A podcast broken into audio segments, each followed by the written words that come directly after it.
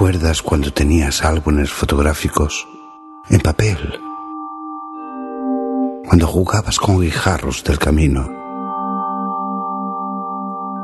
Retrato sonoro. Una instantánea de tu vida. De la mano de Fidel.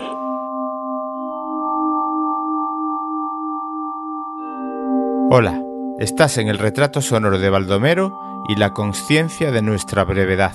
Según decía Shakespeare en, en boca de Hamlet, para enterrar a los muertos, cualquier persona es mejor que un enterrador, porque es el que tiene menos sensibilidad, dado que es un trabajo rutinario para Lógicamente. Y esto que acabas de escuchar a Baldomero, como podrás descubrir más adelante, no es tan verdad, o no al menos del todo. En cinco minutos vamos a ello. Yo soy Fidel, Mouzo en Twitter con ceros en lugar de os, y este es el último retrato sonoro que conocerás con este formato. Cambiar todo para seguir igual, escuchando historias humanas, cercanas y que generalmente nos afectan a todos en mayor o menor medida. Y la historia de Baldomero hoy te puedo garantizar que está relacionada con algo de lo que nadie se libra. Hoy hablaremos, Baldomero y yo, de la parca, de la huesuda, de la muerte, por lo menos en lo que se refiere a nuestra última morada. Charlaremos de cosas de las que nadie charla, y supongo que de una forma en la que nadie lo hace cuando es en un medio de difusión, de manera honesta, simple y lo menos morbosa posible. Una manera honesta, simple y menos morbosa porque Baldomero es enterrador, y nos contará todo lo que rodea su profesión. Esta conversación con Baldomero rotará sobre cuatro pivotes. El primero, el profesional. Hablaremos de cómo conseguir un puesto de trabajo así. El segundo, el del lugar físico, el cementerio, características, evolución y maneras de enterrar en un cementerio público, municipal. La tercera base de apoyo de este retrato sonoro será lo natural, lo biológico que sucede tras la muerte desde el punto de vista de un sepulturero. Y por último, la cuarta parte, la cuarta pata, la que creo es más importante, lo que significa para nosotros la muerte a nivel social o cultural, desde un punto de vista muy personal y subjetivo. Faltaría más.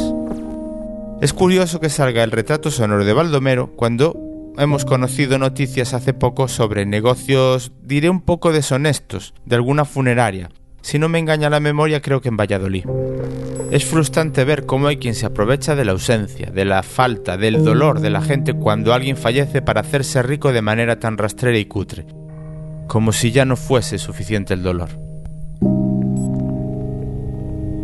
Quiero decirte una cosa de Baldomero y te voy a pedir un favor especial. Querría que los pocos silencios que tiene este podcast los respetases. Si tienes un podcatcher que elimine este tipo de silencios, desactiva esa opción, porque existen un par de momentos en los que Baldomero hace esos silencios, pero son clarificadores sobre lo que significa realizar un trabajo de este tipo, cómo afecta a veces a nivel personal y demostrando que nadie es insensible a su trabajo. Baldomero es un tipo sentimental, un hombre con curiosidad por el interés que demuestra sobre lo que le rodea y sobre todo profesional. Siéntate, camina, corre, haz lo que sueles hacer cuando escuchas el retrato sonoro, pero por favor escucha con atención. Quizá vas a tener que pararte después un poquito a reflexionar sobre qué pasará cuando acaben tus días. Y sobre todo cuando remates el podcast, sal y disfruta de la vida sin ir más allá sobre lo que escuchaste o reflexionaste cuando acabaste retrato sonoro. ¿Para qué?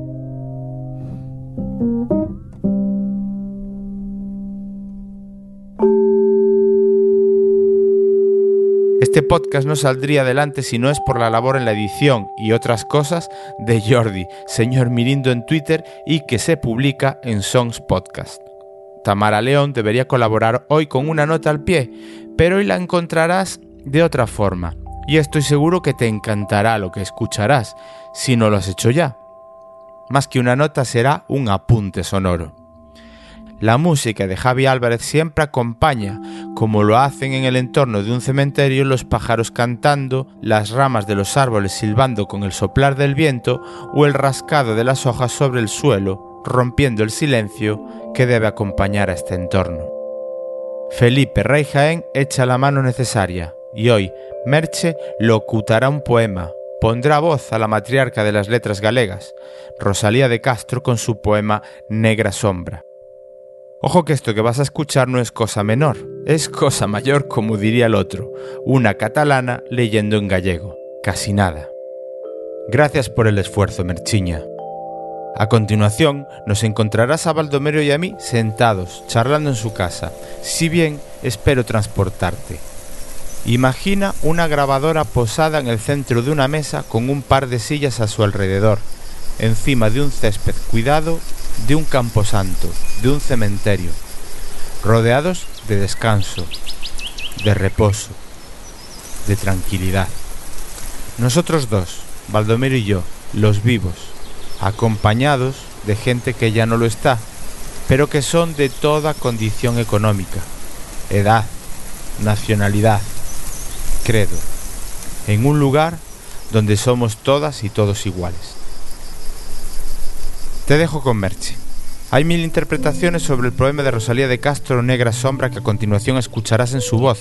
Algunas dicen que hablan del amor, otras que hablan de los malos pensamientos y malos recuerdos que siempre persiguen, y otras en el sentido que me gustaría transmitirte aquí, que habla de la muerte. En cualquier caso, me hacía ilusión ponerla, porque es espectacular, porque es sonora y es hermosa. En castellano te diré un verso de Negra Sombra que podría condensar la esencia de lo que hablo con Baldomero sobre la muerte, y es, en todo estás y tú eres todo. Este es el retrato sonoro de Baldomero y la conciencia de nuestra brevedad.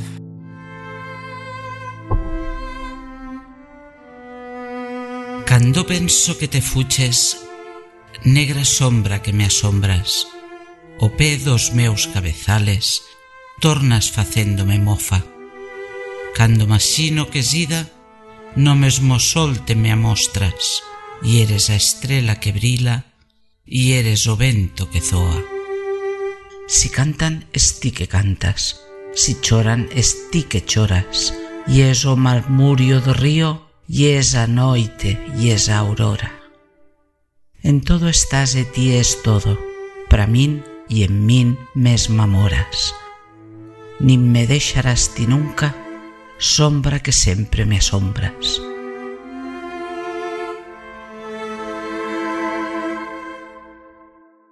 Estamos viendo la foto del, del cementerio eclesiástico que está alrededor, alrededor de la iglesia. Es el cementerio que se utilizó cuando yo era niño y luego ya más adelante se hizo un cementerio nuevo.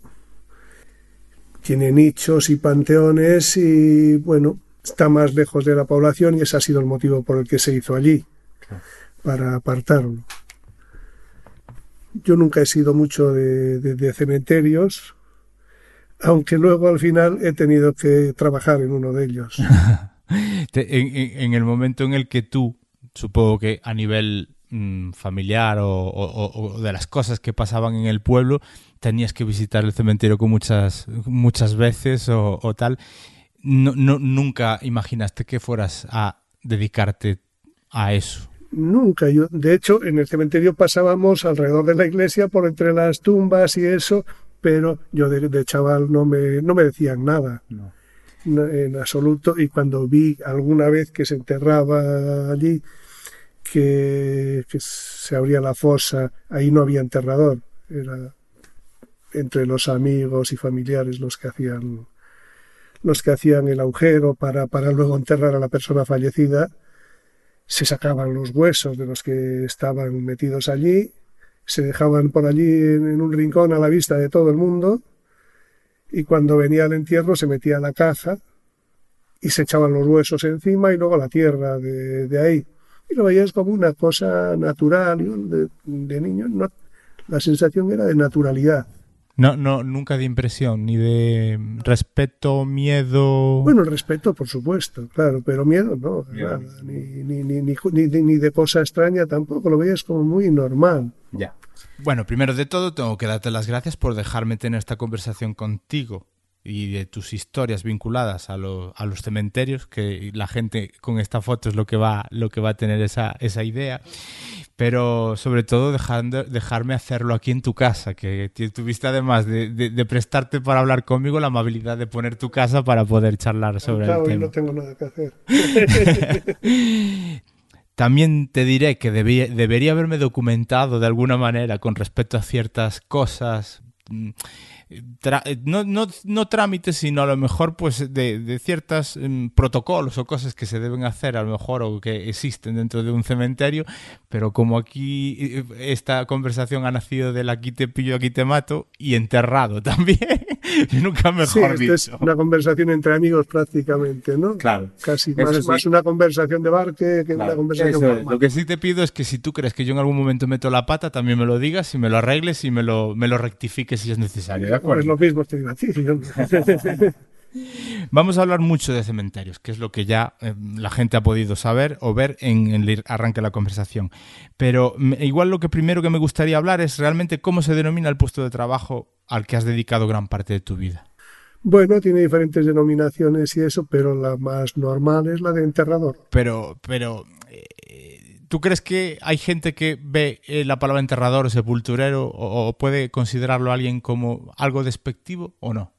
Eh, bueno, o, o, tú mismo, tú mismo desde tu punto de vista igual no es lo, la palabra que mejor crees Despe que te despectivo no creo que se No. que lo considere la mayoría al menos pero el, el, oficio de enterrador siempre ha sido un oficio de poco aprecio social o sea el que iba de enterrador pues es en principio porque no no era capaz de hacer otro trabajo no tenía preparación para otra cosa ya, pero tú entraste en una época en la que sí ya se pedían ciertas cualificaciones. Bueno, cuando yo entré ya se presentaba mucha gente para, para, para trabajar de enterrador y había pues gente de todo tipo, de, incluso recuerdo uno que, que era músico y que cuando le dije que yo que me presentaba y que, y que ya llevaba un tiempo que había estado eh, eventual y eso y dice, bueno, entonces ya ni, no me presento porque porque si hay alguien que ya, que ya conoce el trabajo. Pero tú crees que además eso podía ser debido a que en tu caso es un puesto de trabajo que está vinculado pues al ayuntamiento, a una especie de trabajador público y al final pues eso siempre se identifica con ciertas comodidades, aunque seguramente iremos hablando más adelante de cosas que mmm, demuestran que en tu caso no es tanto así, porque es delicada la profesión. Claro, había gente que lo que miraba a la hora de, de buscar, dices, bueno, si consigues llegar a, a sacar una plaza de, de, de, enterrador o eso, pues es una plaza de funcionario público y tiene un sueldo fijo y algunas ventajas. Eso que es lo que a la gente le podría interesar. Claro. Pero el hecho de tener que enterrar hay bastante gente que le da para atrás. De, y que por otra parte, pues no, ya digo, no tiene ese aprecio que tienen otros oficios. Claro. Tiene más prestigio un carpintero, un albañil, o eso, un enterrador, pues supone que no. Digamos que hay un punto de artesanía que en esos oficios que estás contando tú, que igual de enterrador, se entiende que no. Claro. Eh, ¿Dónde está el cementerio en el que tú has dedicado tu, tu vida o tu profesión o donde has dedicado más has, has, dedicado tu vida profesional más tiempo bien no sé si, si decir que yo efectivamente vengo de, un pueblo de, de, la comarca de Sanabria en el que he trabajado en el campo y en el que hice bachiller y co en, en Zamora en el instituto de Zamora y luego hice la mili esas cosas y después de ese tiempo decido irme a trabajar a, una zona industrial y como tenía familia en la zona de Bilbao, pues me fui a Bilbao a buscar trabajo en la industria. Y efectivamente estuve trabajando en la industria un tiempo, unos cuantos años, en diferentes cosas. Incluso eh, en una de ellas, que se dedicaban a carretillas elevadoras, estuve como cuatro años. Fue en el que más tiempo estuve. Pero bueno, cuando aquello se acabó, puse una frutería que no iba todo lo bien que era de desear y yo pues tenía algunos números rojos en la cuenta bancaria y entonces mi mujer me echó una solicitud para la plaza de, de enterrador, en aquel caso de peón, de peón de enterrador, que salía eventual y hicimos la solicitud, me presenté a los exámenes y, empecé a trabajar como eso. Esto ocurrió en, el cinturón industrial de Bilbao, que era donde había estado trabajando, ya digo, en otras cosas. Y a partir de ahí, bueno, luego tuve que hacer algunos exámenes más para interino, luego para fijo, luego para promocionar y tal, pero ya seguí trabajando en, en el cementerio durante prácticamente 30 años, en el cementerio que a partir de ahora llamaremos mi cementerio. Ya. Hablas de los altos hornos de Bilbao, en, bueno, de, de las circunstancias que te llevan hacia Bilbao y no hacia otra zona de España, porque ya otra gente de la zona de la que eres tú, pues ya se había decidido a irse, a irse allí. Pero ¿cuánto trabajo dio para gente de esta zona tanto el País Vasco como Cataluña, porque asumieron a un montón de gente, ya no solo de esta zona en la que estamos ahora, en Zamora, sino desde muchas zonas de España. Sí, claro, nosotros el campo era un trabajo que no era rentable y que la gente cuando vio la posibilidad de ir a trabajar a la industria, pues, pues nos fuimos, nos fuimos marchando poco a poco todos y ibas donde había familiares, conocidos o eso. Entonces, pues en mi caso concretamente tenía tíos en Baracaldo y me fui a Baracaldo a trabajar. Y ya digo, luego pues bueno, de ahí fue derivando a otras cosas. Eh, otra gente se fue a Barcelona o a, sitios así. Dices que echas una instancia para presentarte a la plaza de peón del cementerio y empiezas a trabajar de eso, pero lógicamente eso no es vocacional pero conoces a gente o tienes referencia de gente que realmente haya sido, digamos que de pequeñito, ¿y tú de qué quieres ser de Maya? Pues yo quiero trabajar en un cementerio. Evidentemente, no fue mi caso, yo no, no, no, fui, no fui por vocación, como ya he contado, y no conozco a nadie que, que, se dedicase a ese oficio por vocación. Pero me contabas ayer. No obstante, sí. Eso es lo que te iba a decir Sí, me, en una ocasión un cura me dijo de que había como una orden de, seglares por la zona de, Álava y tal vez de Navarra, se dedicaban a, a enterrar o a, o a ayudar, más que eso, quizá a consolar a la gente en el caso de fallecimientos y eso. Y al mismo tiempo supongo que hacían labores de enterramiento, claro. Y ese momento de presentarte a trabajar, porque es lo que me, me, estabas contando ahora, que bueno, las circunstancias te obligaron pues a, presentarte, porque decías tú, bueno, pues es una oportunidad que hay ahí y, y tal. ¿Qué se busca? Y en ese momento en el que tú te presentas era algo muy demandado, es decir, o, ¿qué, atraía realmente? ¿El, lugar o que simplemente era una plaza de trabajo, un trabajo público que al final tiene unos horarios? Tiene... Lo he comentado hace un momento. Había bastante demanda, bastante gente que se presentaba a esas plazas.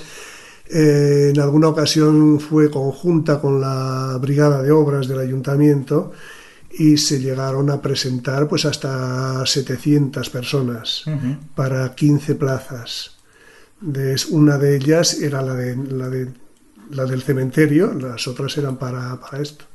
Pero lo, que, lo que a la gente le interesaba pues era lo de tener una plaza fija, un sueldo fijo y, eso.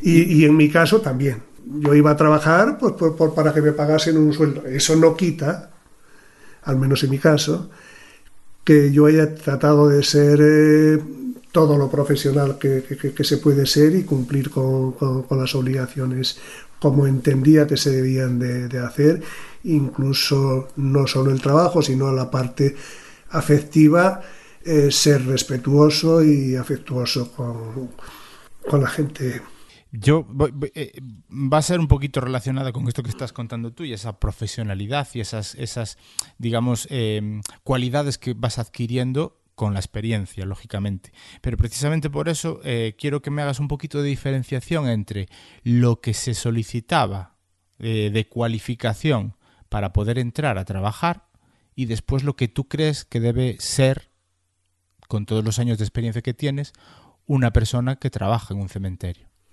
Bueno, lo, lo, lo, que se pedía simplemente era pasar un examen, un examen escrito y, y luego un examen práctico, vinculado a las tareas que tenías que, que, hacer. Un examen escrito, pues para saber que, que, que podías eh, leer los, los, los, papeles oficiales, que, los documentos que, trae un cadáver cuando, cuando le llevan, o eh, para escribir en los libros de registro del cementerio alguna cosa. Bueno, y luego pues ser capaz de ejecutar el trabajo que, que tenías que hacer físicamente, tener capacidad física para hacerlo y habilidad, mínima habilidad para hacerlo también, claro.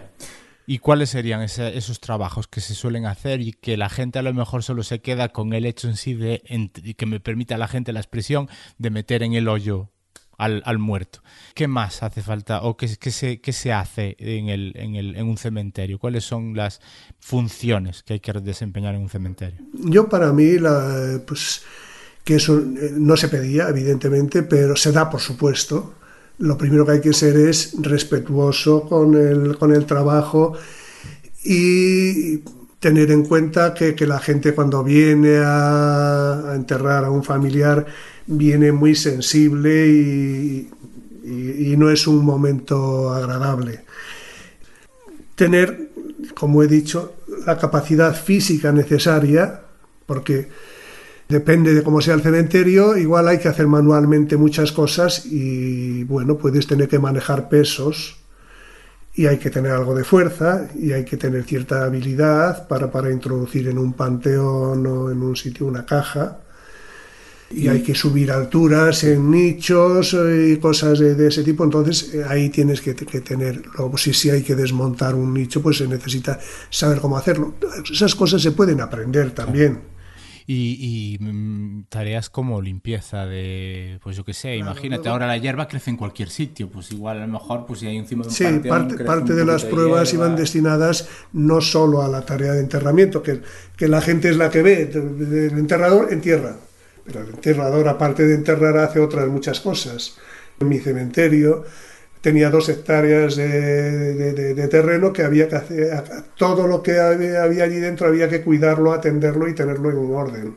Entonces había que dedicar al mantenimiento y al cuidado de todas esas cosas, jardinería, eh, limpieza, tener las herramientas y las cosas en buenas condiciones, etcétera, etcétera. Claro. Entonces a eso se dedica más tiempo incluso que a enterrar. Bastante más. Me hablabas antes de una proporción que era casi... Pues igual, de... igual dos tercios del tiempo dedicas a eso, mientras un tercio solo para, para, para el hecho de enterrar.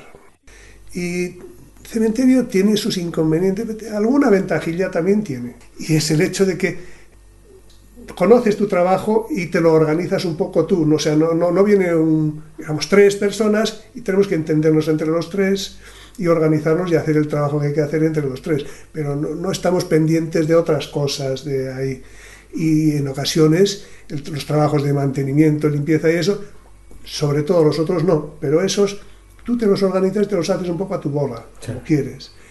Lo del otro digo que no, porque nosotros en algunos cementerios sé que funciona eh, de distinta manera. Se reciben los cadáveres a la hora que vayan viniendo y se meten a un depósito uh -huh. o a una cámara frigorífica o eso. Y luego, en el de Derillo concretamente, a la mañana siguiente se hacen, se van sacando y se hacen los entierros. Uh -huh. Se les convocará a las familias. Y es, pero nosotros no, nosotros tratamos siempre de hacerlo, aunque fuese un pueblo grande, como pueblo entonces, en aquellos tiempos los entierros venían después de haber pasado por la iglesia y los atendíamos a continuación. Incluso si hacía falta quedarse alguna horita, algo más allá de, del, del horario, pues te alargabas un poco el horario para atender el, claro. eh, el entierro tener esa mano izquierda a la hora de, de, de respetar tan, tanto más el duelo de las familias sí, y el enterramiento sí, familia más que tu horario ya, ya dejaba, de trabajador. Ya, ya, dejaba el difunto en el nicho o en la tumba que fuera y ya se preocupaba, no tenía que volver al día siguiente a, a ocuparse de eso. Y una de las cosas que sí que es verdad que me, me has comentado es el tema de, del, del, papeleo que eso trae y, y, que, y que para tú para poder meter a una persona y enterrar a una persona hay que venir con un papel por delante y que eso claro. no se hacía el, mucho. El, el enterrador, a, a, cuenta cuenta un poquito de eso porque me pareció bastante curioso. Porque... No, el enterrador es, es un empleado público, pero que él no decide cuándo se entierra, ni a quién se le entierra, ni nada de eso. Las cosas, eh, todo tiene una legalidad y entonces hay unos documentos. Los documentos que, que, vienen al, cementerio, los imprescindibles, son la licencia de enterramiento, que es la orden del juzgado para que una persona sea enterrada dentro de un plazo de tiempo. Y luego la fotocopia del certificado de defunción, pues para saber, eh, bueno, para confirmar que, se trata de la persona y un poco la causa del fallecimiento también. Pero que hay gente que incluso le sienta mal que le pidas el papel. No, bueno, solo en una ocasión tuve problemas con... Bueno, en dos ocasiones. En primer lugar, cuando empecé yo, porque habían creado una mala costumbre de no exigir eh, la licencia de enterramiento a mis antiguos compañeros, y aunque sí hay que exigirla, y cuando yo pues dije que, que tenía que venir la licencia de enterramiento para ser recibido el cadáver, me dijeron que a ver dónde iba, que, a ver qué me creía yo. Y luego más adelante, eh, algo parecido con la fotocopia de certificado de defunción, que le dije a una funeraria que no la traía y le dije que hacía falta y me dijo que a ver cómo me atrevía yo a pedir la, certificado de, la fotocopia de certificado de defunción, que ahí venían datos que yo no tenía por qué tener acceso a ellos. Y dije, pues creo que, que no solo tengo derecho, sino que tengo obligación de pedirla. Y luego lo confirmé eh, pues al, mirar el reglamento de policía sanitaria mortuoria, que es el que rige un poco las normas básicas de, enterramientos y eso, y dice efectivamente que esos dos documentos son imprescindibles. Luego vienen otros documentos de si ha sido embalsamado, de, si ha sido completamente embalsamado o parcialmente embalsamado, la, autorización de traslado, sobre todo cuando vienen del extranjero, cosas de, ese tipo. Puede venir una documentación bastante más extensa, pero lo imprescindible siempre son estas dos cosas. seguramente ese, ese, tipo de distinción entre los diferentes, vamos a hablar de muertos, porque al final es lo que, de lo que, que va al cementerio, un muerto y, que me, contabas que también hay diferenciación y hay distintos tipos de, muertos. Pero antes de continuar, eh, sí que queremos dejar claros tú y yo que cuando nos metamos en profundidades de, tu profesión, no lo queremos hacer de una manera ni malsana ni morbosa. Es decir, lo que queremos es aclarar situaciones que desde un punto de vista la muerte, ignorante... La muerte es, un proceso natural, de, la, vida se termina, la gente se muere y, por salud pública hay que enterrarla. Lógicamente. Y hay que hacerlo en un, en un plazo determinado, pues, de eso, pues entre las 24, la ley marca que entre 24 y 48 horas, eh, salvo que, que, esté en cámara frigorífica, en cuyo caso, pues, pues dan el plazo de tres días, si viene directamente del frigorífico al cementerio. Ya, ya, ya. Lo que, lo que sí quería decir es simplemente por el hecho en sí de que como vamos a hablar en algún momento de en esa parte de tu profesión mm, de ciertas cosas, pues hay gente que igual, como me decías tú, hay gente que no las quiere saber, otra gente eh, prefiere ignorar el proceso que sufren sus muertos, pero aquí no vamos a hablar de ningún muerto, hablamos de muertos en general porque es lo que dices tú, es una cuestión de, de salud pública y hay que tratarlos. Y a lo que tú has dedicado tu vida es a esto. Entonces, vamos a hablar de esas cosas y el que no quiera escuchar sabe que en este momento puede parar y, dejarlo estar. Pero yo creo que ya que te tengo aquí conmigo es bastante curioso. Entonces hay cosas que yo te voy a preguntar porque mm, igual a lo mejor en mi vida diaria pues no me preguntaría, pero ahora que estás tú pues me surgen dudas y yo creo que está bien preguntarlas y que tú las aclares y sepamos qué se hace en, estas, en, ciertas situaciones. Bien, hasta donde yo pueda llegar. Pues eso, el que considere, pues puede parar y ya está. Hay cosas que pueden resultar un poco densas, pero me gustaría saber qué cosas notaste tú en, en, tu cementerio, como has dicho, y en la evolución de los años a los que dedicaste tu profesión. Es decir, qué cosas se hacían constructivamente sobre todo, porque yo sé que el cementerio y lo hemos visto en, en, las fotos del principio. Al principio eh, era costumbre enterrar a los muertos en el suelo, pero eso fue evolucionando. Eh, panteones, nichos. Es decir, ¿qué diferentes tipos de construcción se puede encontrar uno en, un cementerio? ¿Qué cosas han caído en desuso? qué cosas son las más correctas hoy en día? Me refiero a nivel constructivo. No, las, evidentemente las tendencias cambian y, en el tema de enterramientos también. Antiguamente la, gente se la enterraba en tierra. Normalmente luego, pues en algunos sitios fueron haciendo encofrando y hormigonando las, lo que eran las, las, sepulturas y tapaban con arena, que parece que era más fino que la tierra. No en mi cementerio, en mi cementerio eh, eran fosas normales en la tierra y eso, pero hubo un tiempo en que se enterraba en tierra el 100% de los fallecimientos, no estando yo, antes de estar yo. Y cuando yo fui, pues todavía se enterraba mucha, mucha gente en la tierra, entre otras cosas porque era gratis. Los enterramientos en tierra eran gratis y había ya nichos, pero había que comprarlos. O eh, no es una compra exactamente, son cesiones. una cesión por, en aquel momento por 99 años que luego eso se, se, fue reduciendo. Y había panteones, y había cosas, los panteones siempre hubo. A medida que fue pasando el tiempo, la tierra fue cayendo en desuso y se fue aumentando el número de nichos. Y los panteones igual hasta disminuyeron un poco los panteones familiares, porque la gente se ha ido haciendo más práctica. Y entonces, pues, que es lo mismo que pasa ahora. Ahora lo que más eh, hay ya seguramente es mayoritario las incineraciones. Y luego pues, pues metes las cenizas o lo que sea en un nichito pequeño que ocupa menos, que incluso las puedes repartir eh, si quieres eh, meter en dos o tres sitios, llevarte algunas para casa o, o hacer, o, tirarlas en cualquier parte, o, en fin. Entonces sí que hubo una evolución. lo que sí me comentabas es que mm, hasta, hasta un momento determinado había eh, dentro de tu cementerio una discriminación, entre comillas, bien entendida, entre el cementerio, ¿se podría decir religioso y el cementerio civil? Sí, así era. ¿Y en qué consistía exactamente esa distinción? Había, había en todos los cementerios, en el, en el que hemos visto aquí de San Ciprián, también en la parte de atrás de la iglesia, se enterraba a la gente que no se sabía si eran católicos. Gente que aparecía fallecida eh, por ahí o eso, y que no, no, había familiares que pudiesen atestiguar si estaba bautizado o no estaba bautizado, eso se les enterraba en, en zona que se consideraba no, no, no bendecida o no sagrada. ¿no?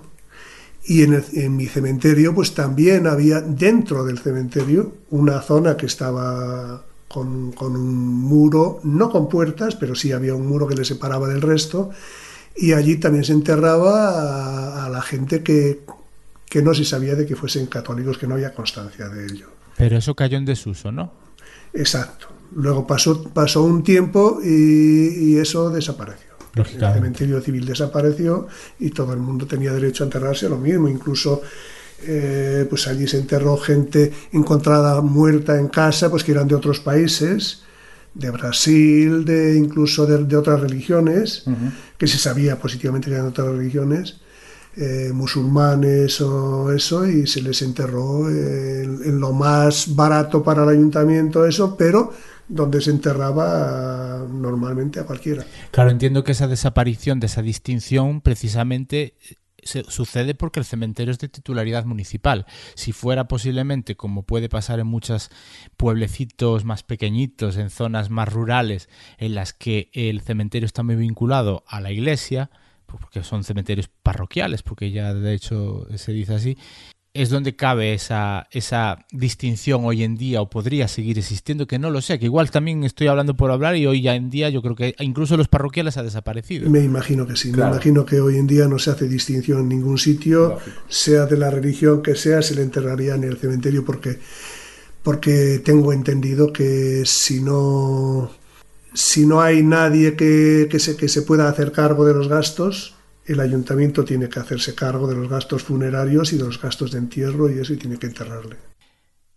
¿Y las cajas? Los ataúdes, maderas lujosas, maderas llamativas, brillantes, eh, ¿son tan necesarias tantos lujos para meterse en un agujero al final? Bueno, esto pasa como con todo. Tenemos eh, todos los coches tienen cuatro ruedas, un volante, eso, y te llevan a donde quieras, pero, pero hay coches de, de, desde 8.000 euros hasta un millón de euros. Pues con las cajas pasa igual un poco lo mismo, no tanto, pero hay cajas más, aparentes, más lujosas o más eso, lo cual no quiere decir en la mayoría de los casos, y al menos las, las, las nacionales, porque sí las que vienen de fuera suelen ser de maderas de calidad, pero las de aquí no, las de aquí solo es apariencia. Yo a la gente le aconsejaba, si tenía confianza, de que no se gastase mucho dinero en la caja porque al final iba a ser lo mismo que la, que la más barata, que iban a ser prácticamente iguales, hechas las dos de, de, deme, o sea, de cartón prensado, aglomerado, con unos adornos de, de, madera, nada más. Y sin embargo, la diferencia de precio pues podía ser muy notable de unas a otras antes de seguir un poco con el tema de, del negocio, porque esto es un poquito hablando de negocio. Sí, en el tema de Me gustaría que volviéramos un poquito atrás para hablar del tema de la diferenciación que empezaste a comentarme sobre eh, los diferentes tipos de difuntos, porque hay que tratarlos de manera diferente en función del cómo falleció. Sí, sí. Bueno, como ya he comentado antes, existe un reglamento que, en el que vienen unas normas, algunas de ellas internacionales, otras nacionales, luego hay normas de comunidad y por supuesto hay normas locales o del ayuntamiento donde, donde sea. Eh, ¿Qué era lo que comentábamos ahí? la, diferente tipología, porque creo que me hablabas de ah, que, que, había grupos, ¿no? había un grupo... Eh, en esas normas pues se especifica un poco, pues para empezar, lo que se entierra pues es un cadáver pero se distingue al menos dos tipos de cadáveres, que son los, los altamente contagiosos, fallecidos por temas de radioactividad o, o alguna enfermedad terriblemente contagiosa. En esos tienen un tratamiento especial y no se les puede trasladar. Esos hay que enterrarlos en el lugar donde fallecen, en el cementerio más próximo hay que enterrarles allí con, con, medidas especiales para que nunca se le vuelva a desenterrar. De ahí se queda ahí. No fue mi caso y a mí no me tocó ninguno de, de, este tipo del grupo 1. Luego los del grupo 2 pues ya son cadáveres más normales que, que, aunque, aunque hayan fallecido, por ejemplo, de SIDA o eso, que es una enfermedad que es eso, una vez de fallecido no es contagioso. Entonces, pues eso se entierra donde, la familia quiera y los puedes trasladar, de, incluso de un país a otro, cualquier, eh, ahí no hay ningún problema. Luego está reglamentado, todo está reglamentado. Los féretros están reglamentados. Otra cosa luego es que se cumpla exactamente lo que está reglamentado porque ahí, como comentábamos, entra ya el negocio. Las funerarias sí que hacen negocio. Pero antes de entrar en las funerarias eh, y hablando del tema, tú, por ejemplo, me has comentado de que en tu caso no, no, no tuviste ninguna circunstancia de ningún cadáver que llegara, que tuviera esa componente problemático de posible contagio en caso de yo me imagino que sería lo que pasaría en una Edad Media con una peste negra. Quiero pensar, por ejemplo, no estamos hablando en este caso porque eso quedó muy en, los casos estos africanos que ha habido que era el ébola o eso. Ahora, que no te haya sucedido no significa que vosotros en el cementerio supierais en tu cementerio en caso de que se diera el caso... Por, eso tiene que venir el certificado de defunción donde tiene que poner la causa del fallecimiento. Claro, pero tú tendrías un espacio dentro de tu cementerio donde sabrías que hay que meter ese cadáver o, como no se dio el caso no tuviste que decir, ¿y ahora este dónde lo metemos para saber que no tenemos que sacarlo de ahí? La verdad es que no teníamos previsto nada. Si hubiese decidido, supongo, sobre la marcha. Claro, claro, claro. Hubiésemos decidido sobre la marcha. Eso, eso es bueno, porque quiere decirse que no ha habido nunca una situación tan extrema. Claro, porque hay cosas que pasan y, no están previstas, te las compones como puedes, y luego pues igual se toman medidas. En mi cementerio recuerdo que en una ocasión tuvimos que enterrar a una persona muy voluminosa y fue complicado y eso, y a partir de ahí los siguientes nichos que se hicieron, se hicieron dos nichos especiales, para féretros especiales que no teníamos, y hasta ese momento no teníamos eh, un nicho de medidas especiales donde, donde cupiese un nicho para una persona de, pues, no sé, 200, 300 kilos. Problemas de, de, de, las sociedades desarrolladas, claro, de Claro. gente que, pues, Y- un- y- nicho, nicho XXL. Y, y- y siguen sin ocupar, pero allí están. Ya, pero, bueno, ahora pues sí están, está, claro. sí existen. Eso, exactamente. Y hablando de nichos otra vez, que se me olvidó comentarte antes cuando hablamos de los panteones, de enterrar en tierra y de los nichos, eh, en tu cementerio, ¿qué alturas había? Porque los adosados ahí sí que me refiero, que no es lo mismo enterrarte en la, pla- en la, en la zona baja, en el, en, el, en el bajo, que en, el, en un piso que no sé cuál sería el máximo. En mi cementerio, pues para hacernos una idea, pues es un tamaño de unas dos hectáreas de, de terreno. Había muchas tumbas que se fueron levantando, casi todas. Había una separación también, eh, tumbas de niños y de fetos y de eso, que afortunadamente, como ahora casi no ocurren, pues si hay alguno va, pues como cualquier otro. No hay una zona especial para niños, Ya, ya. que sí las había. En otras épocas sí que En otras era muy fácil encontrarse eso. Y digo, luego hay como eh, unos 200 o 200 y pico panteones y aproximadamente unos 5 o 6 mil nichos. Que es- o sea que mayoritariamente son nichos y ahora es donde se entierra todo, porque en tierra hace como más de cuatro años que no se enterraba a nadie. Porque no hay demandas. Tendrían derecho si alguno quiere, pero no hay demanda de tierra. Vamos a... a- a- Y en los nichos, Sí. que era lo que me preguntabas de, de- en cuanto a alturas, pues son eh, hay hasta hasta nueve alturas repartido con, una con una separación de una plancha de hormigón de por medio, o sea que puede hacer cuatro en la parte de abajo y cinco en la parte de arriba. Que son alturas muy considerables y teníamos andamios para enterrar. Y, ah, y luego, ya hace un tiempo, eh, nos compraron un elevador eléctrico. O Eso es lo que te iba a decir, Con, un motorcito se mueve, o sea, un motor de, de- de gasolina para moverlo y un elevador eléctrico que, que sube el enterrador con el féretro y, y- y lo metes en... Es. Lástima que solo vale para las partes de abajo, porque en las partes de arriba, es las terrazas, hay escaleras para acceder a ellas y se estaba buscando soluciones, pero al día de hoy todavía no han llegado No han llegado. para poder utilizar un elevador arriba. Entonces arriba hay que, hay que seguir haciéndolo con andamios. Ya, ya, ya, ya. Y los andamios hay que ponerlos haciendo escaleras, a veces hasta, hasta cinco peldaños, para poder ir remontando la caja a través de ellos. Ya, ya, ya. Y desde que un compañero mío se cayó de, de- de- de una escalera y se rompió una pierna, se han puesto, se han gastado unos 80.000 euros en poner eh, líneas de vida que llaman y, y anclajes para, para poder utilizar algún tipo de sistema de seguridad para cuando andas en trabajos en alturas. Ya, ya, ya.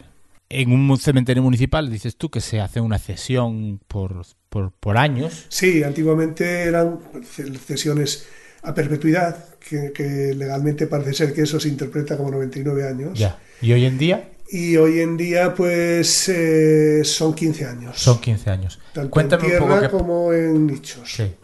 ¿Qué pasa cuando pasan los 15 años. Bueno, pues cuando pasan los 15 años, se abre el nicho. Hemos decidido no abrir los que venían con cajas de traslado. La caja de traslado le llamamos a la que trae zinc dentro de la madera y tratamiento de conservación en el cadáver. El motivo por el que se decidió no abrir eso, salvo que la familia lo pidiese, es porque en más de un 90% de los casos no estaba consumido, entonces era trabajo en balde para tener que volver otra vez y gastos inútiles. Pero en los demás casos se abría, al de 15 años se abre, si ya ha terminado el proceso de descomposición, pues sacas los restos y los llevas donde la familia quiera. Tiene varias opciones, tiene nichos que son para restos, restos y cenizas, pero en este caso restos, eh, puede llevar los restos a incinerar, puede meterlos en algún otro nicho, panteón, tumba, lo que tenga de, ahí, o puede mandarlos al osario común. Digamos, osario común, un sitio donde los huesos ya que llevas allí pierden la identidad. O sea, allí ya se, ya, ya no se identifica. No se se- identifican, se- pero, pero es una pregunta que me surge ahora, según me estás comentando. ¿Se sabe todos los restos de la gente que va al osario común? Cuando se Se sacan un sabe quién sitio? ha ido al Digamos osario, que hay una relación, pero, se pero no identifica. puedes pretender encontrar los Eso huesos es. allí. Pero sí se sabe que, que se sacaron de un sitio y se llevaron al Sí, osario sí, común. se ¿no? lleva registro de- Claro. de- de- de cualquier movimiento. Desde que el cadáver entra en el cementerio, se, se registra pues, eh, la- la- las licencias de enterramiento que se archivan, luego pasan al ayuntamiento con el tiempo, a los archivos municipales, y se anota en los, en los libros de registro eh, los enterramientos, en qué lugar, día, lugar, hora que se hacen, y eso se puede, se puede pedir, eh, es- es- está a disposición del público, esa, esa información. Y si luego se hacen traslados dentro del cementerio o de ese cementerio a otro, eso se inscribe también. O sea que el cadáver está identificado incluso a años después. Si ha ido al osario, pues, pues ha ido al osario. A partir de ahí ya no le busques más porque allí pierde ya la identidad. Claro, Si sigue en otro sitio, allí sí que todavía está. claro. Pero pues, Sigue estando registrado dentro de otro nicho, de un panteón o, o- o lo que sea, hasta que, hasta que se le saque de allí. Pero bueno, que eso todo es, digamos que está todo muy registrado. Es decir, lo que no podemos pretender es que si sí. va a un osario común, después decir, pues yo quiero los huesos que eran de. No, porque no vas a poner a examinarte todos los huesos que hay allí para encontrar los tuyos. Pero, pero sí que es verdad que eso es queda constancia de que se ha hecho Se así. toman medidas, incluso eh, cuando, cuando se va a sacar, por ejemplo, de, de tierra sacamos muchos, algunos llevaban muchos años enterrados ahí, y entonces se ponía eh, carteles informativos de que se iba a levantar, eso en la manzana que se ibas a levantar. Sí. se hacía un listado de todos los que se iban a levantar, se buscaba a las familias los teléfonos que habían dejado en su día, direcciones o eso para comunicarse con ellos, a ver qué querían hacer con esos restos.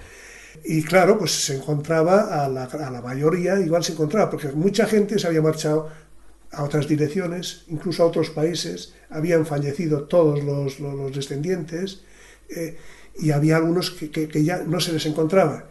Y entonces, en esos casos, se solía poner una lista en las iglesias e incluso se publicaba en el boletín oficial de la provincia de, de que se iban a levantar y de quién eran los restos para que tuviese, bueno, para cubrir, más bien para cubrir la legalidad, Eso es. para que no dijesen que se habían levantado así a la buena. Claro, Claro. claro, claro. No, eso es- me Es parece decir que- bastante... no, el tema de eso antiguamente era más en plan compadre, pero de un tiempo acá se lleva muy estricto y es una de las cosas que también ocupa tiempo. La burocracia ha crecido enormemente en, los, en los cementerios también y se, se lleva bastante controlado todo. No, me está bien, en el fondo está muy bien tener ese control porque al final es eso. En una época en la que hablamos mucho de, de estas cosas que pasan cuando Sí, fue de la guerra ahora- civil. Incluso ahora están de- informatizadas muchas cosas. Claro. Hay cosas que no se puede acceder a ellas por cuestiones lógicas de, Sí, de protección de datos. de protección de datos, pero, pero lo demás eh, puedes acceder a mucha información porque está ya informatizado. Claro.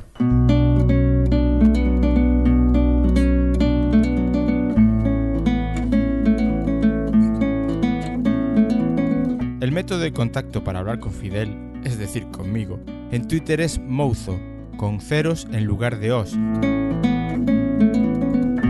Y para retrato sonoro podría cansarte con mi voz diciéndote cuáles son, pero lo van a hacer Ana María y Rosalía. Venga hijas, dadle, a ver si hago podcastes de provecho con vosotras. ¿Tienes las fotos e historias de la gente de Fidel? En sons.red barra el retrato sonoro. Entra y deja tu comentario. O también en el correo electrónico en el retrato sonoro arroba sons.red. Con un tweet en el retrato sonoro. Y en Facebook, facebook.com barra el retrato sonoro. Así vale, papá. Es que es muy fácil. Y a veces te pones de un intenso que no es normal. Vale.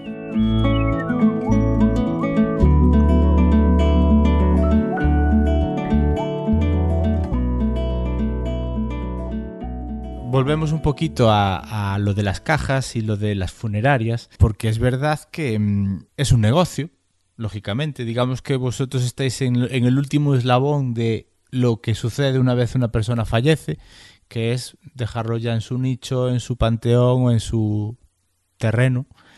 Y sois los últimos en dar la despedida, pero es que desde que a lo mejor esa persona fallece en un hospital o en su domicilio porque le ha atropellado un coche en la calle, pasan muchas cosas. Y ahí es donde entran las funerarias generalmente. La funeraria se encarga de una caja, la, la funeraria se encarga del velatorio, muchas veces de las flores digamos que mm, eso mueve mucho, mucho dinero. Pero eh, a vosotros os incumben poco, pero os incumben en el momento en que os entregan el cadáver. Y vosotros sois los que os tenéis que en última instancia introducirlo en su último reposo. Sí. ¿Encuentras colaboración cuando llega al cementerio, porque yo sé que a nivel más mmm, cementerios, digamos, de andar por casa, lo que hablábamos antes de cementerios más de, de, de pueblecitos, de aldeas y tal, al final los, los, de las funerarias son los que se encargan seguramente de meter el, o, o, la, o la, familia mismo, sí. los que meten en el nicho al familiar, pero en cementerios como el vuestro no, no, no, no es así. Sois vosotros los que debéis encargaros, pero hay veces que no podéis porque una persona, a lo mejor en la que está en ese momento, no puede, no tiene capacidad sí, física sí, sí. Para, para, para, hacerlo solo. ¿Encuentras colaboración por parte de esos trabajadores que van de la funeraria y que cobran su dinero por hacer esas cosas? Bueno, normalmente sí, por cuestiones obvias de que nos tenemos que entender, pero ha habido algún problema con alguna de ellas. Las funerarias, no sé si es momento de hablar de que, de que es, las funerarias sí que es, está enfocado hacia el tema de negocio, cosa que los ayuntamientos no hacen negocio, aunque alguna gente lo, lo pensase. Eh, y nosotros, eh, pues, tiene, tenemos que recibir el cadáver de parte de la funeraria y junto con la documentación reglamentaria que, que venga, y claro, en mi cementerio, pues como solo había tres empleados, incluso los fines de semana estábamos uno solo, para que, que ahora eso se ha mejorado, ahora ya, ya tenemos que, procuramos autoabastecernos, aunque seguimos siendo tres y tres, es si tienes que subir a un quinto, un nicho que esté en el, la quinta altura, pues entre tres personas, si es pesado y eso, puede haber dificultades para, para hacerlo. Cierto es que la familia suele colaborar normalmente sin ningún problema. Uh -huh. No tiene obligación y el, el, ayuntamiento debería de tener posibilidad de cubrir eso sin necesidad de que la familia echase mano. Claro. Las funerarias, es, no sé, nunca he podido saber si tenían obligación de ayudarnos o no. Uh -huh.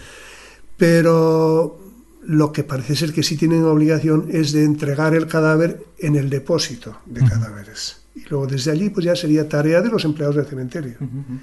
Claro, como suele venir uno o dos con el cadáver, no pueden llevar el, el féretro hasta el depósito. Yeah. Y entonces les dices, oye, pues si no lo podéis llevar al depósito, ayudarnos.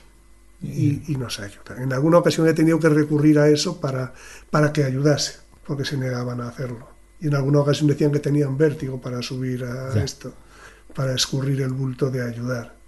A ver, estamos bueno, hablando de que, vamos a ver, el, al final... Pero bueno, ya es tema de personas, en general solían colaborar. Claro, claro. Sí, digamos que es al final un tema de eso, de, de, de, de la personalidad de cada uno y no, no, no, no que el negocio de la funeraria diga, no, yo claro, porque al final los, los, los, los, funerarios, le llamamos nosotros, que vienen con el, con el féretro, eso, que ahora ya empiezan a venir mujeres también, no solo, antes era todo hombres, ahora ya vienen mujeres también ellos son unos, unos, unos empleados que, que, que, que, tienen un sueldo eso y, y, y, que el negocio vaya mejor o peor no les afecta. Ya.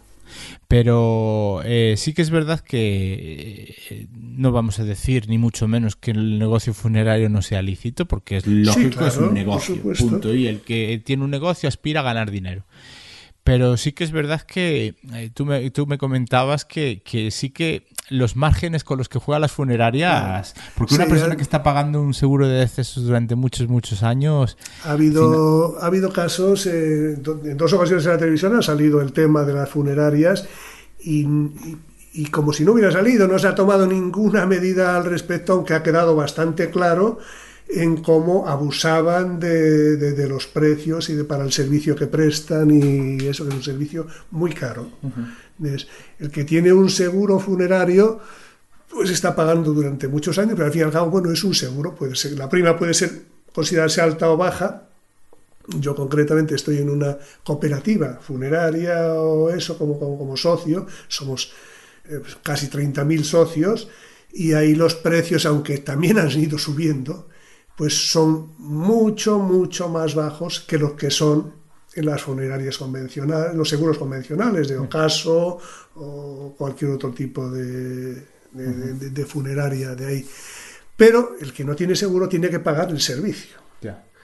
Y si comparas eh, lo, lo, lo, que cuesta un transporte, tú pides un taxi para ir a, a, cualquier sitio y es un precio muy asequible. Si, si la funeraria hace ese mismo transporte, ese trayecto se multiplica, pues no sé, igual por 20 Ya. el precio. Claro. De, Ya, ya, ya, ya. entonces, de, de hecho, eh, como te he contado, en una ocasión, en una cena que estábamos invitados por una funeraria y eso, y los del restaurante nos preguntaron, dice, "Oh, vosotros sois taxistas, ¿no? Y el funerario le dijo, bueno, se podría considerar de que somos taxistas del último viaje. Es viaje muy caro, Claro. ciertamente, pero todo los márgenes con que trabaja un comercio, eso, pues al 100% es muy difícil que lleguen. Claro. Pero en las funerarias pasan ampliamente del 100%, el 200, el 300, el 800. Son márgenes fabulosos. en Precisamente vinculado, vinculado con esto que estás contando tú ahora, precisamente también se podría considerar que igual por ese gasto que supone todo el boato funerario, hablabas al principio de que estabas más o menos en una media eh, en tu cementerio de enterramientos al año de 200, mucho, casi 300, Sí, eso como- y eso ha bajado. Como comentábamos sobre las tendencias de, Claro. de, de enterramientos, pues al principio la gente se enterraba en tumba, o sea, tierra o nichos o panteones. Eh, incineraciones no existían. Recuerdo cuando, cuando empezó en, Bilbao la primera incineración, eh, costó creo que 100.000 pesetas.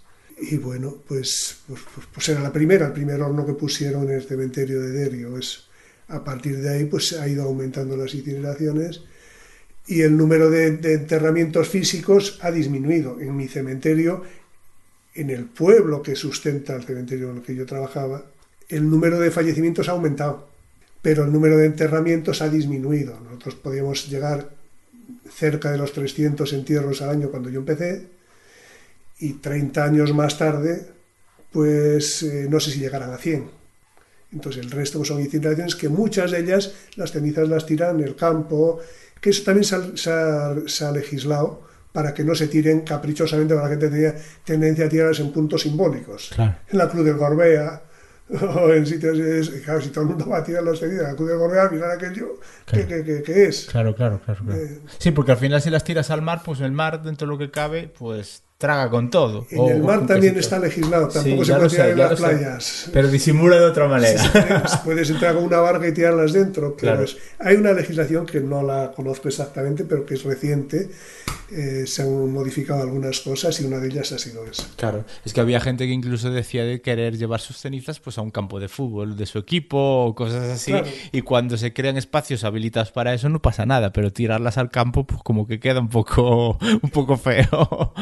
Si las pero quieres bueno, tirar en tu huerta, pues supongo que no habrá ningún problema. claro, pero... lógicamente. O no debería, por lo menos, pero bueno, Claro. si, si eso está sometido a Y una de hecho ya, regulación... ya, ya sabes que existe en Estados Unidos concretamente creo que existe la posibilidad de que con tus cenizas las cristalices y hagas un diamante y lo pongas en un anillo y de aquí llevo las cenizas de mi Sí, sí, sí, es verdad. Es, es cada, vez, cada vez se les ocurren cosas que a su manera son bonitas, también hay que reconocerlo, porque hacerse un, Bueno. un- una- un cristal con las cenizas de un familiar, pues yo creo que, bueno, no sería lo peor que puedes hacer. Igual es caro, pero... será caro seguramente. sí.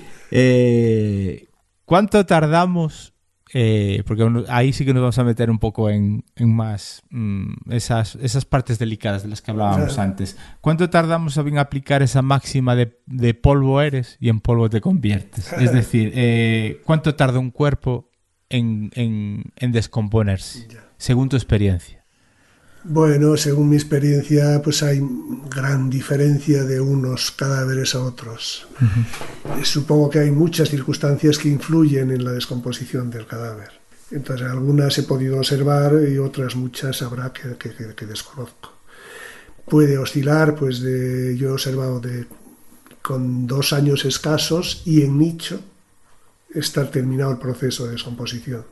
Eh, eh, cuando, te, cuando dices eso, ¿quiere decirse que no queda absolutamente nada o qué es lo que queda?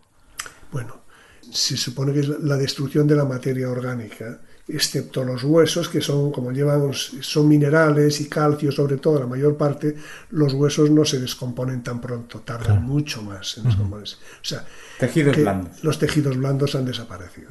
Entonces, en algún caso puede que todavía haya bastante, pues, que haya eh, algo de chocolate, pero, pero ya está, que se, se, puede, se puede manipular, se pueden coger los, huesos sin ningún problema y meterlos en, en, reducidamente en una caja de, de cincuenta y tantos centímetros de largos que tiene una caja de zinc para, para guardarlos en un nicho pequeño. Y en algún caso, digo que sin llegar a momificarse, puede alcanzar los 30 años o sobrepasarlos incluso. Sin llegar a momificarse. Sin llegar a estar momificado, porque las momificaciones duran mucho más.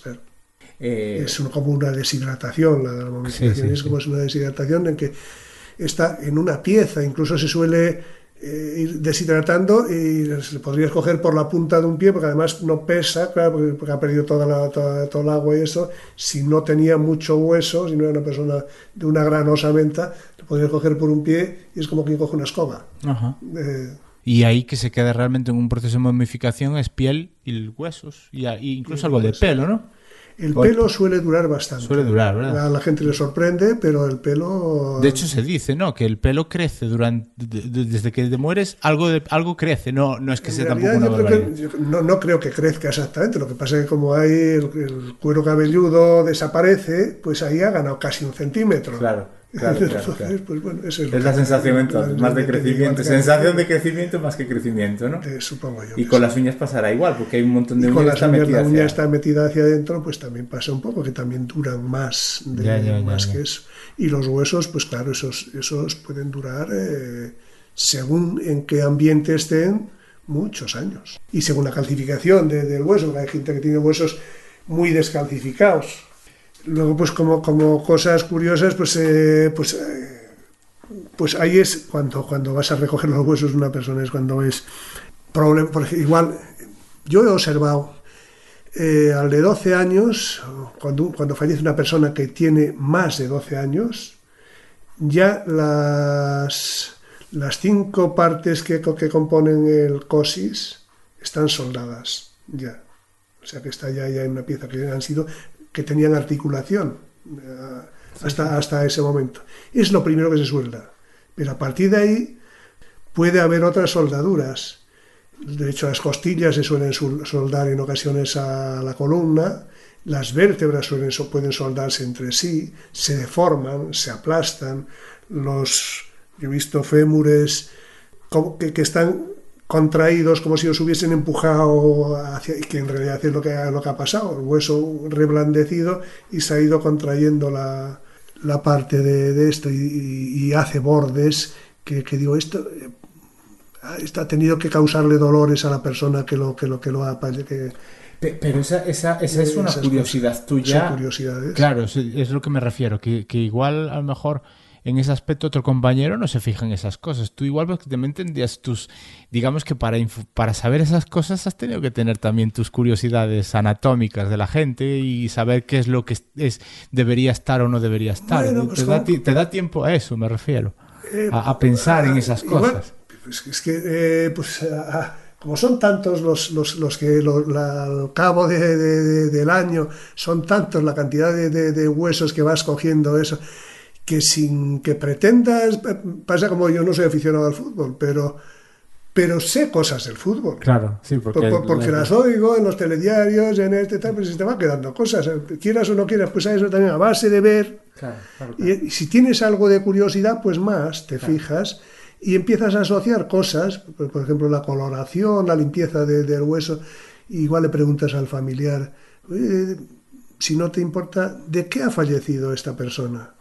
Y te digo, coño, pues yo concretamente los fallecidos de, de cáncer con quimioterapia o eso suelen tener unos huesos muy limpios y se descomponen más rápido que los demás. De eso, y eso lo he podido observar pues, pues preguntando al principio y luego pues, pues, pues comparando y confirmando, viendo que, que, suele pasar. Y la coloración de los huesos es distinta de unos, de, unos casos a otros. Y luego las prótesis, pues igual ves también cómo están puestas. Y, y, he visto casos que, los tirafondos, que ya no tornillos, que sujetaban la prótesis, que sujetaban eh, la prótesis al hueso, eso, sobresalían la punta de los tirafondos por el otro lado y digo, me cago en la leche, a mí esto me da sensación de chapuza. De ahí de una ejecución chapucera que eso, eso tiene, ha tenido que causarle dolores a la persona que lo tiene. Y, y, ahora que me estás contando eso de las prótesis, porque las prótesis, eh, que yo sepa, en muchos casos son metálicas, son titanio y cosas de ese estilo. ¿Es, ¿Eso no tenéis obligación de hacer un tratamiento especial con ese tipo de, de materiales o digamos que va donde va el resto de, de, los restos óseos de, tal. Eso no creo que está reglamentado en, eso. Lo normal es que vaya con el resto del esqueleto. Digo yo que no contaminará, porque si no, sí estaría reglamentado. Mm, no, no, no. Eso, luego cuando se llevan a incinerar, porque eh, en mi caso, en el caso del cementerio que yo, que yo trabajo, pues se ha llevado ya varias veces a incinerar restos para, para liberar el osario común. Pues, y entonces lo que hayan hecho luego allí con las prótesis una vez, porque claro, los huesos arden, pero que quedan, quedan en, trozos, no es que, que se quemen como la madera y que se quedan ceniza, no, no se quedan en ceniza. De hecho, cuando incineran, incineran los huesos y luego tienen que pasar por un molino de bolas para hacer la ceniza. si no quedarían trozos. Trocitos de... No quedaría ceniza. Sí, sí, siempre pues también... el hueso era muy difícil de consumir. Pero claro, las prótesis no arden. Entonces, ¿qué hacen con ellas? Pues, pues las, las, echarán a la chatarra, me imagino. Ya, ya, ya, Es que es curioso porque es que no, no había caído yo en ese tema de las prótesis. Y cada vez habrá más. Eh, probablemente. Claro. Es lo, bueno que tiene la, la, sanidad, que va mejorando y va mm, ayudando a que la vida de las personas sea lo mejor posible a través de prótesis y, e implantes y cosas de ese estilo, porque eso también pasará con, la, con las bocas. Sí, eh, con, las bocas, pues sí, en ocasiones aparecía igual dientes de oro, cosas de, que eso, está, eso, que eso sí que ha disminuido. Claro Antiguamente había más, ahora cada, cada vez menos, porque se ponen de otros materiales. Y ¿Se tomaría la molestia? En algún cementerio he oído de que había habido denuncias a los enterradores porque, porque habían ido a vender anillos o joyas que habían encontrado. Es cosa que en mi cementerio debo de decir que, que no se encontraban solo tengo una cosa para, para, para, para, que me hace pensar en ello, fue de un, de un, señor conocido, concretamente, que nos dijo que, que, tenía un anillo y que cuando lo trajesen, que por favor, antes de meterlo al nicho, le quitásemos el anillo que lo querían como recuerdo. Y un sello. Y entonces, pues, y no sé si también el, el, aro de, de, de, casamiento, eso, bueno, que querían ese recuerdo. Y cuando vino, pues abrimos la caja y fuimos para coger a la niña. Allí no había nada. Y le dijimos, pues, pues, pues como ves, aquí no hay. Y llamamos a la, a la funeraria y dijeron que lo habían quitado ellos y que bueno, que sí, que lo querían que, que pasasen a, recogerlo. Y en ese caso lo reclamaban, lo recogieron. Pero otros casos, a lo mejor si no se lo reclamaban, pues... Mm. Yo sé, yo lo que sí os sé es que en este cementerio cierto es que el pueblo en el que yo trabajé no era un pueblo rico precisamente, pero bueno. Bueno, pero mm, al haber... Podía, haber al menos pendientes o alguna cadena, alguna cosa. Pues eso no, no, no. Ya, ya, ya, ya. Qué, curioso, porque es verdad que... Y entonces me cabe pensar pues que si, si algún familiar, porque yo, mi caso cuando falleció mi madre, yo no pensé en quitarle nada. Falleció de, de repente y no pensé en quitarle nada y otro familiar me dijo, oye, pues quítale los pendientes y la, y la, y la cadena, y si tiene una nieta, pues, pues se los puedes dar, y, se los quitamos. Pero si no, hubiese ido a la tumba con aquello. Claro. Y allí no venía con, con, nada y es extraño que, que no hubiese incluso algún familiar despistado que no, que, se, que no claro, se acordase de quitar. Eso es, y que incluso habría eh, Pero, bueno, eh, fallecidos que... Son eh, cosas que, desconozco dónde se, dónde se perdía Claro. eso que pasaba. no Pero sé. bueno, que es lo que hablamos. eh, habría fallecidos que incluso como última, una de sus, sus últimas voluntades es llevarse todo el ajuar para el otro barrio. Igual es poco, Sí, pocas veces. decir, ahora que tocas ese, ese tema, pero bueno, es, eso es por, por tradiciones o por, o por esto. Eh, recuerdo quizá en más de un caso, pero en, en algún caso concreto, de cuando fui a sacar de, de- a vaciar el nicho, había dos cachavas, había un carterón enorme que incluso tenía, a- a- había habido allí algún billete o, al- o al- o alguna cosa y dos tijeras. Tijeras. Sí. Era de, de- de- de- de raza gitana y supongo que... que- que, eh, y, y- y alguna ropa un- y un ajuar de ropa tam- también dentro de, También de- de llevaba. la caja. Supongo que eso era para el viaje a- Claro, claro, claro. al otro lado. Un tema cultural. lleva- supongo. Claro, claro, claro. De, de- sí. Ya, ya, ya, ya, ya. Y mm, algo que, que sí, mm, en otros tiempos, pues, es siempre a todo o casi todo se le buscaba una explicación más o menos religiosa.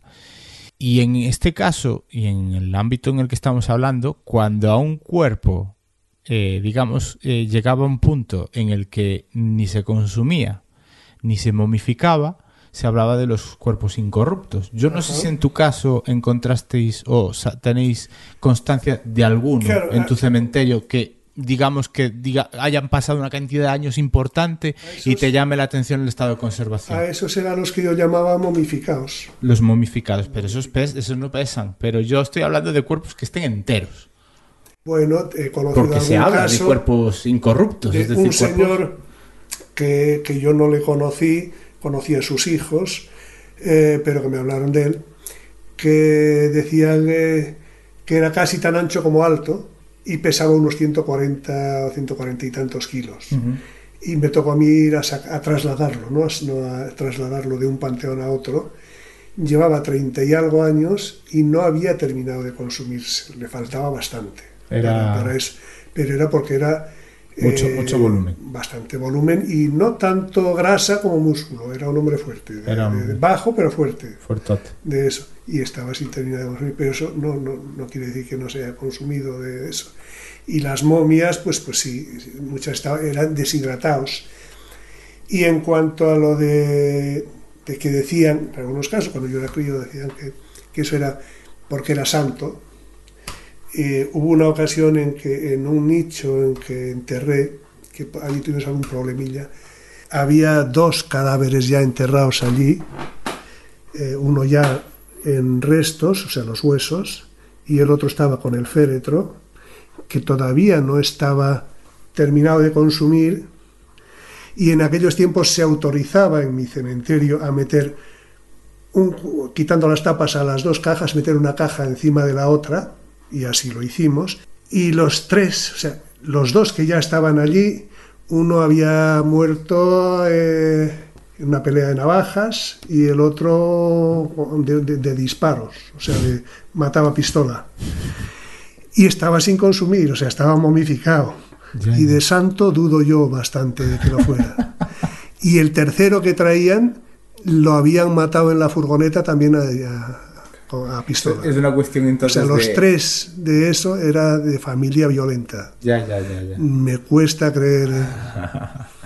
Eh, esta- entonces estamos hablando de que los procesos mm, naturales, físicos, mm, no están vinculados a, a un tema divino. Es lo que te toca a cada uno, casi si me apuras hasta por genética.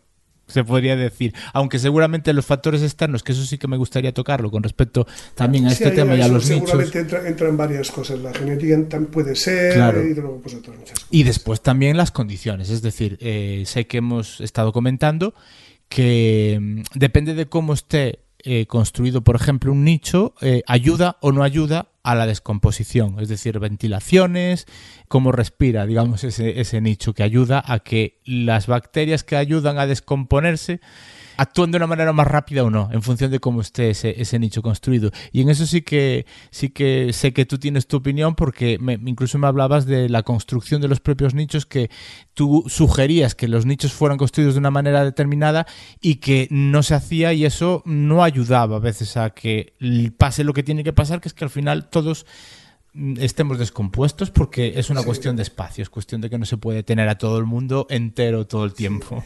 Una forma fácil de, en los nichos eh, de que ayude a que el cadáver se descomponga antes, naturalmente, es que no falte oxígeno para que la fauna bacteriológica consuma eh, las partes blandas del cadáver. Entonces, una buena forma de hacerlo sin que eh, los olores eh, molesten a la, zona donde esté eso es, como los nichos suelen ir en alturas, hacer una especie de chimeneas que salgan a la parte de arriba, con lo cual los, posibles olores salen abajo. Tampoco hace falta que sean grandes, un poquito para que transpire algo, porque no necesita una gran cantidad de oxígeno allí. Es un mínimo eso, que eso, desconozco la medida adecuada, pero técnicos hay para, hacerlo. Y no lo había. En mi cementerio los nichos no tenían ningún agujero de, ventilación de, ese tipo.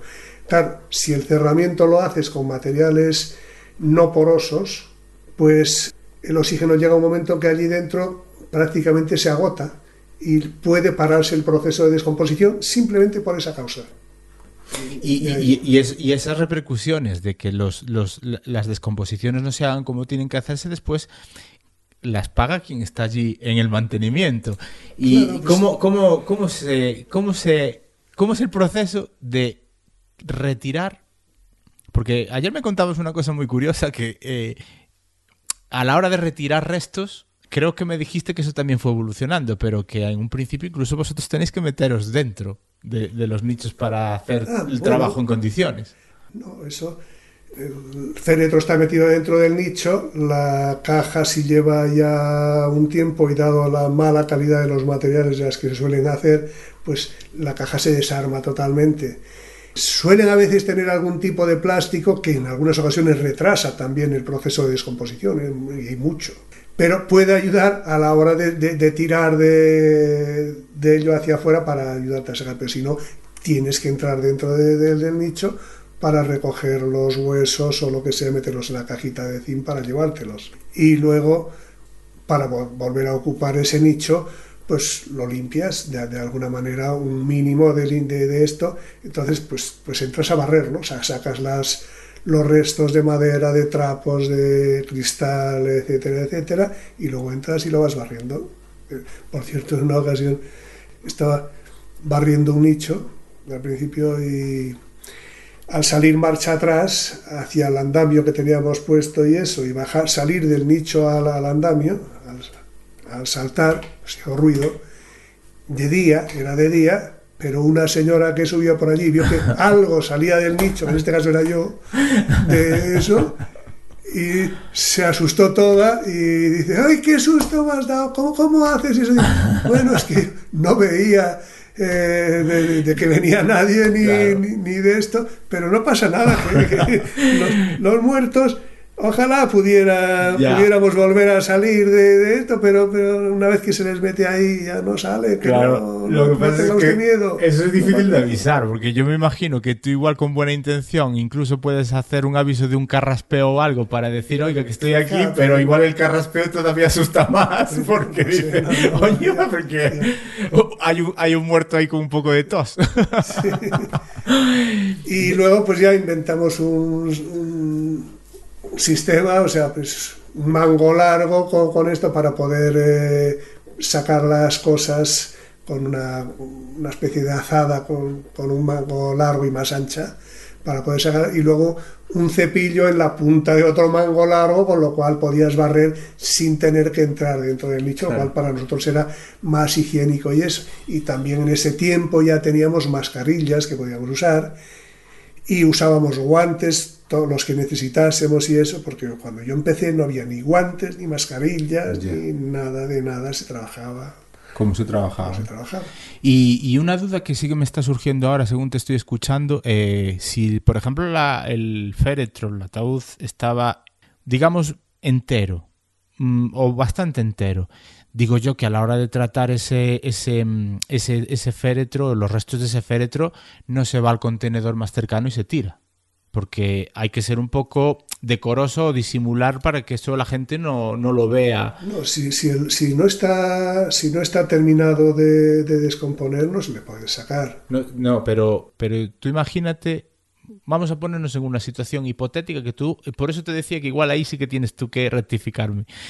Los contratos que se hacen de cesión, igual toca renovarlos. Claro. Si, si la, la familia no renueva esos contratos de cesión, el ayuntamiento tiene todo el derecho en poder eliminar Sí, si no, si no quiere prorrogar, si no quiere hacer la prórroga de, de la cesión para seguir teniendo eh, su familiar enterrado Eso es. allí, tenía que firmar un derecho de cesión de, cesión de derechos de, de ocupación de, de aquello, con lo cual el, el ayuntamiento eh, ya no le cobraba nada, pero podía ya no necesitaba consultarle para decidir qué hacer con lo para sacar los, los huesos en el momento en que, que se pudiese hacer o si decidía llevar a incinerar ese, ese cadáver que no que no yo no conozco de que se hiciese en ningún caso pero podría hacerlo Sí, sí, sí, sí.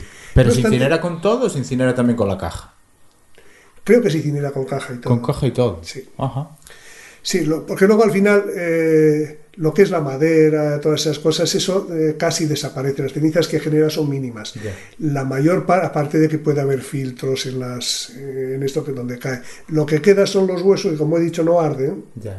Eh, entonces eso es lo que se tritura y te dan las cenizas. De, de ahí. Correcto. No obstante, una cosa que sí me pasó en alguna ocasión es en panteones ir a meter a otro a otro familiar y el que estaba allí dentro pues estaba los huesos casi en una especie de caldo dentro de una caja de zinc por eso estaba no se había vertido de ahí.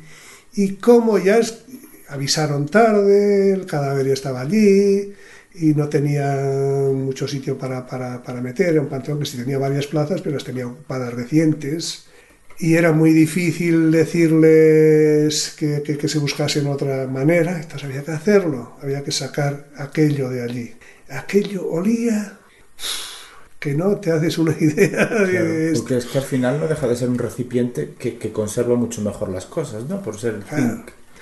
el compañero que me estaba ayudando me ayudó con mucho esfuerzo y retirándose a veces para, para ir a coger oxígeno a sacarlo del a sacar del panteón esa materia. Claro.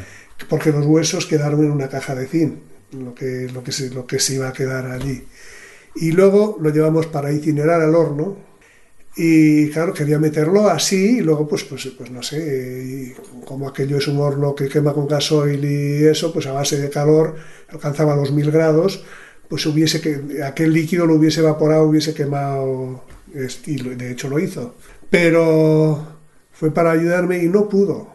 Hizo tres intentos, le venían arcadas, imposible. Al final no Tuve que dejarlo allí y después, pues ya con más, con más tranquilidad, después del entierro, hacer una rampita y meterlo yo solo, Ya, ya, ya. porque él no podía, no podía meter. Pero tú, pero tú por, el, por, el, por el olor que... Es lo que te digo, que tú entendías por qué él no podía, igual que a lo mejor pues no todo el mundo tenemos... No, era, era un compañero, era un, era un compañero que, que, que- que trabajaba allí lo mismo que yo. Claro, claro, claro, pero en eso no... Era más sensible, supongo yo, olfativamente. Ya, ya, ya, ya. Algunas veces a alguno de mis compañeros recuerdo que decía, este trabajo no está bien pagado, No, claro, en ese aspecto no, claro. en ese y en algún otro. Ya, ya, me imagino, me imagino.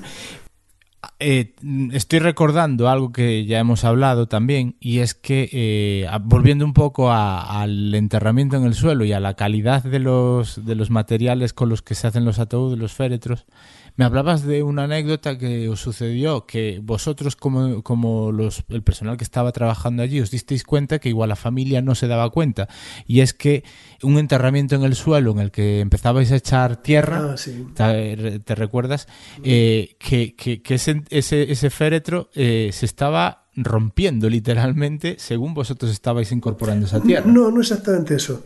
Eh, los féretros normales es una parte de abajo que es la que es donde va metido el cadáver, luego tiene una tapa que se puede abrir, que se puede levantar sobre unas bisagras para un lado, y luego hay otra tapita que va con unas sujeciones eh, cubriendo el cristal que va en la tapa de arriba. Entonces, esta tapita que cubría el cristal, los amarres que tenía para, sujetarla no, no, estaban puestos. Se bajó la caja y empezamos a echar tierra. Estaba metida dentro de la, tumba de, tierra, y empezamos a echar tierra.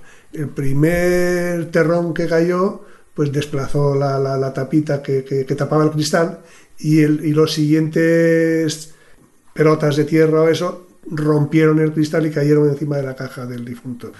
Cayeron en la cara, en los ojos y eso, y paramos. Bajé a, la, tumba y le quité todo lo cuidadosamente que pude la poquita tierra, que, todavía no había sido mucha, simplemente había sido una palada de, eso, que había caído parte de ella para, para dentro de ahí.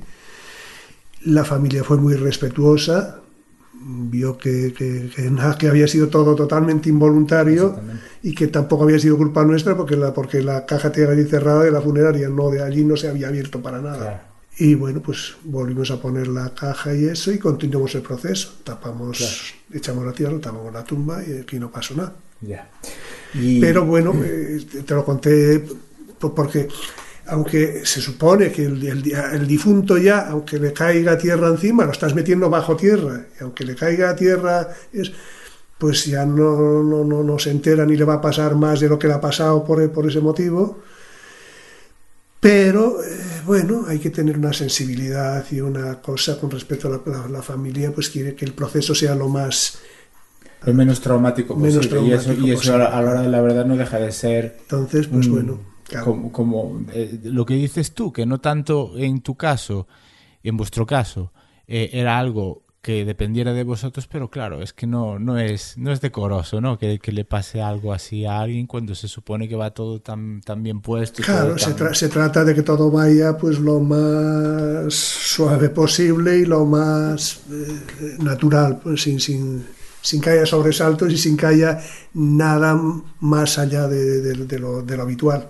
Eh, durante toda la conversación ya se ha estado mencionando ese respeto, ese saber estar con respecto a los enterramientos y con relación a las familias. ¿Qué anécdotas tú crees que podrías contar, aparte de ya las que has contado, porque ya has contado unas cuantas, con respecto a esa relación que se establece entre los familiares? Digamos que un enterramiento, seamos realistas, se convierte en un acto social. Eh, igual un acto social al que nadie querría ir, pero es un acto social al fin y al cabo.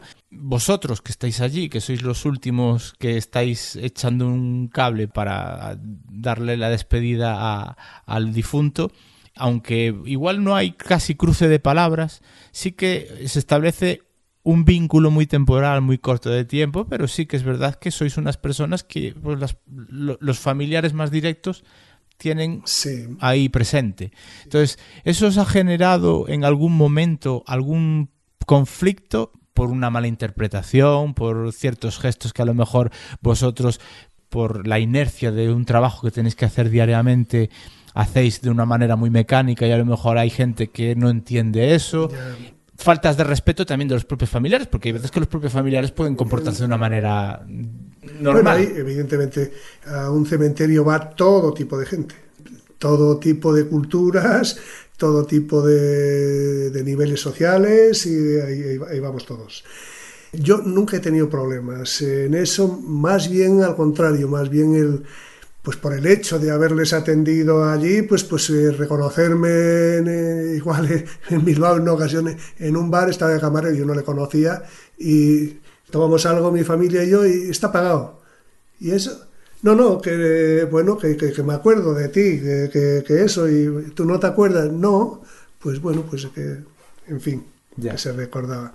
O en la calle saludarte, al menos temporalmente, pues la, la, la, la, gente que no le habías conocido hasta, hasta el entierro y es.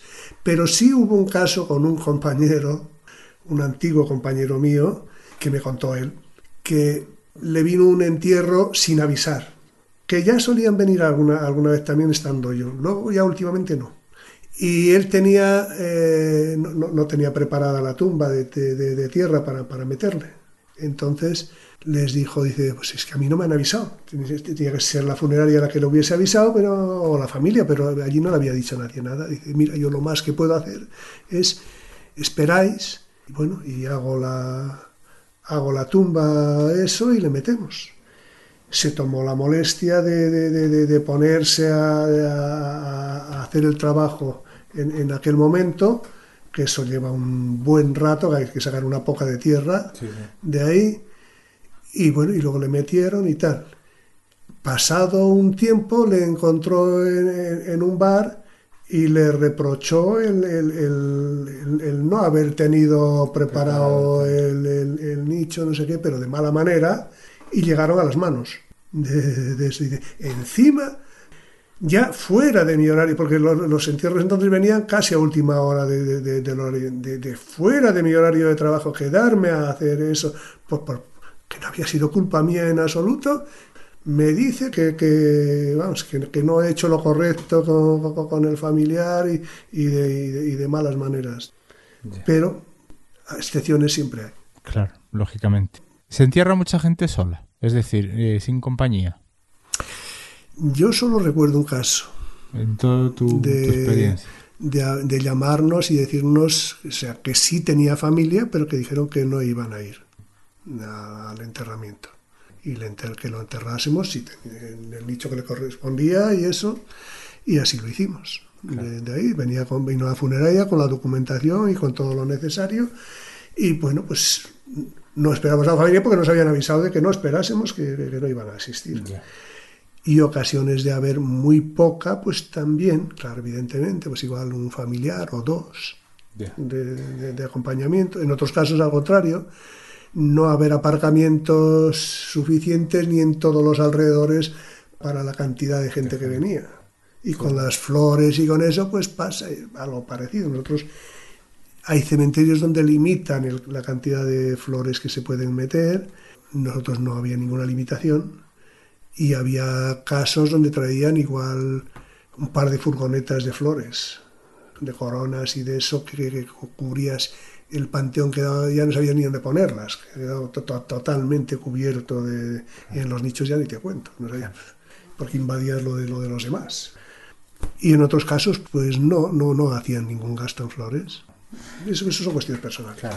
Yo al final también es verdad que, bueno, yo creo que como yo, esto es un tema muy cultural y hay veces que tenemos demasiado mitificada la, la muerte, pero vos, en tu caso personal, por ejemplo, en ese caso que me estás contando de que os avisaron de que esa persona se iba a enterrar y que no, había, no iba a haber familiares, ¿sentíais algo especial por esa persona? ¿Os daba hasta cierto punto, y yo te puedo entender si me dices que os daba un poco igual, porque al final no deja de ser uno más de los que llega. Pero mmm, no sé, en, eh, a ver, no se puede empatizar con un muerto, eso partimos de esa base, pero ¿no da una cosilla especial pensar que esa persona igual no tiene esa última compañía de, gente? O, es, forma parte de esa mentalidad que te estoy diciendo mía de, de, de mitificar mucho el acompañamiento a un, a un cadáver? Eh, bueno, nosotros se supone que somos unos empleados simplemente, unos trabajadores que hacen un trabajo y eso, y se supone que normalmente no tenemos mucho sentimiento al respecto de eso y que encima a la persona que estás enterrando probablemente no la conozcas. Yeah. Podría contarte de que, según decía Shakespeare en, en boca de Hamlet, para enterrar a los muertos, cualquier persona es mejor que un enterrador porque es el que tiene menos sensibilidad, dado que es un trabajo rutinario para Lógicamente. Es verdad que, uf, eh, pero es que hasta cierto punto es, es, lógico y lícito que una persona se insensibilice ante, ante la muerte, ¿no? Por cuando tienes todos los días, porque es verdad que podemos hablar, de, eh, no sois los únicos que tienen que lidiar, entre comillas, o ver a la muerte tan de frente. No, cierto es que ha habido casos que, que, que a veces yo prefería no enterarme a quién estaba enterrando por, por, por razones obvias. Pero algún caso recuerdo mmm, triste de gente muy joven y fallecer de manera repentina, digamos, o eso. Eh, y es duro. Eh, probablemente la parte más dura sí. para un enterrador. Claro. por esa juventud el, y ese... el ver, no, el ver a ese familiar sufrir, esos padres. Eh, bueno, Sí. ya. Sí, pero bueno, hay otros casos de, de- de- de- de gente, por eso que... Claro, vecinos a lo mejor y cosas así, de si gente que conocías que igual tuvo que... No, no, no es el hecho de yo, no, no conocer a la persona, No, no. pero sabe las circunstancias. No, pero le ves a... sin hacer ningún aspaviento, eh, la- pero les ves a sus padres. Y, y empatizas con, él, con ellos cagándoles porque al final... Claro, les ves despedir a esa hija. Claro. Es jodido. Bueno, tranquilo que esto ya. Te doy el tiempo, el tiempo que necesites y ya está. Pero Si, si tú tienes hijos, pues claro. lógicamente no quieres verte en esa situación. Sí, eso contradice lo que he dicho antes, de que para enterrar a los muertos cualquiera sirve, cualquiera, menos un sepulturero. Ya, pero eso es muy, muy literario y queda muy bien en el, en el papel. Pero bueno, en términos generales se puede cumplir. Claro. En- en- como norma general se puede cumplir, pero son hay que casos, cumplen la regla. hay casos especiales, claro. sí. Son excepciones que Hay cumplen la casos regla. ¿no? especiales y hay gente más, más sensiblera o más sensible unos que otros.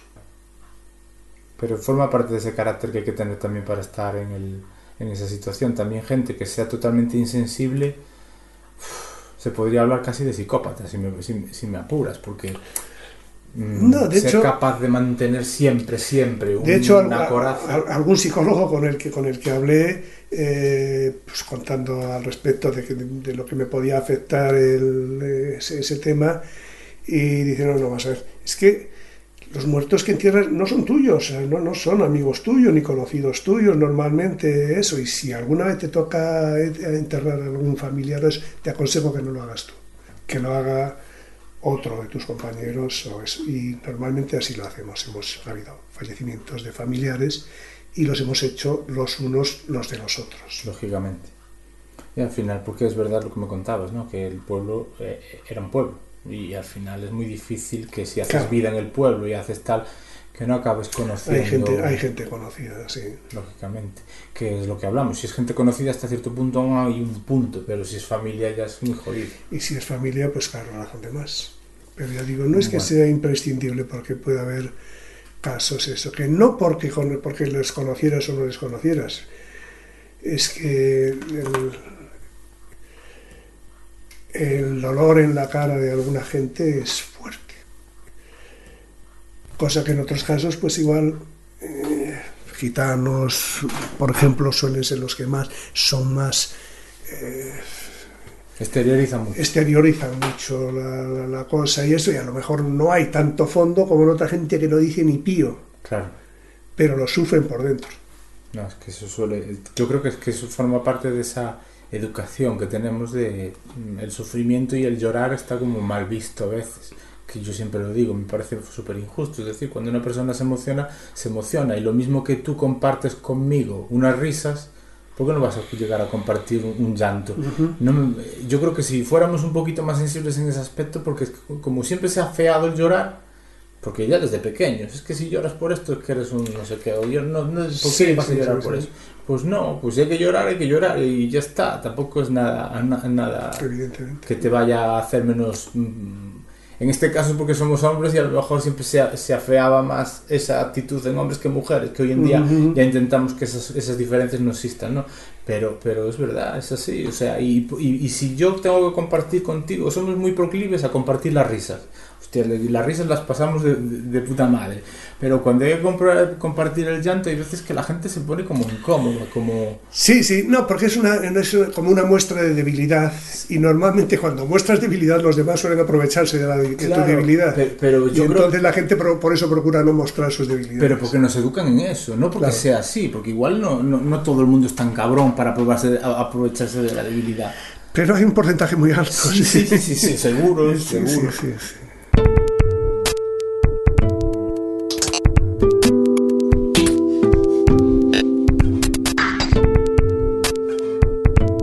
Nota al pie. Hola, hola. Soy yo otra vez. Esperabas encontrar a Tamara León, ¿verdad? Sería mucho mejor, ¿dónde va a parar? Pero no. Otro día quizá, pero como nota al pie de hoy, te pondré la parte de otro podcast que hago, Limiar, en el magazine por momentos, en el que hablamos Tamara León y yo sobre las diferencias culturales que existen entre dos países como México y España, que viene bien al caso de este retrato sonoro de Baldomero y de esas maneras diferentes de afrontar el respeto al cementerio y a todo lo que rodea la muerte. Si te resulta interesante este extracto que vas a escuchar, que sepas que puedes ir a Limiar en el magazine por momentos del día 1 de diciembre de 2018 y que se titulaba Los sabores pueden replicarse, las vivencias con los amigos jamás. Entonces es cuando, hablando de esa tradición que decías, la primera cosa que uno tiene que hacer, la primeritita, es comprar flores de cempasúchil. El cempasúchil es como, como si fuese un clavel, pero con muchos pétalos pequeñitos y de color naranja muy intenso. Es un naranja muy, muy intenso. Es este color que en la película de Coco se ve como color muy naranja, que es justamente el que atraviesan como el puente quienes salen del mundo de los muertos y se van al, mundo de los vivos, ¿no? Ese color. Sí, sí, sí. Lo tenemos claro, ¿no? Sí, sí. Este es como lo primero que uno tiene que, tiene que hacer, comprar flores de cempasúchil para enseñarles a nuestros muertos el paso.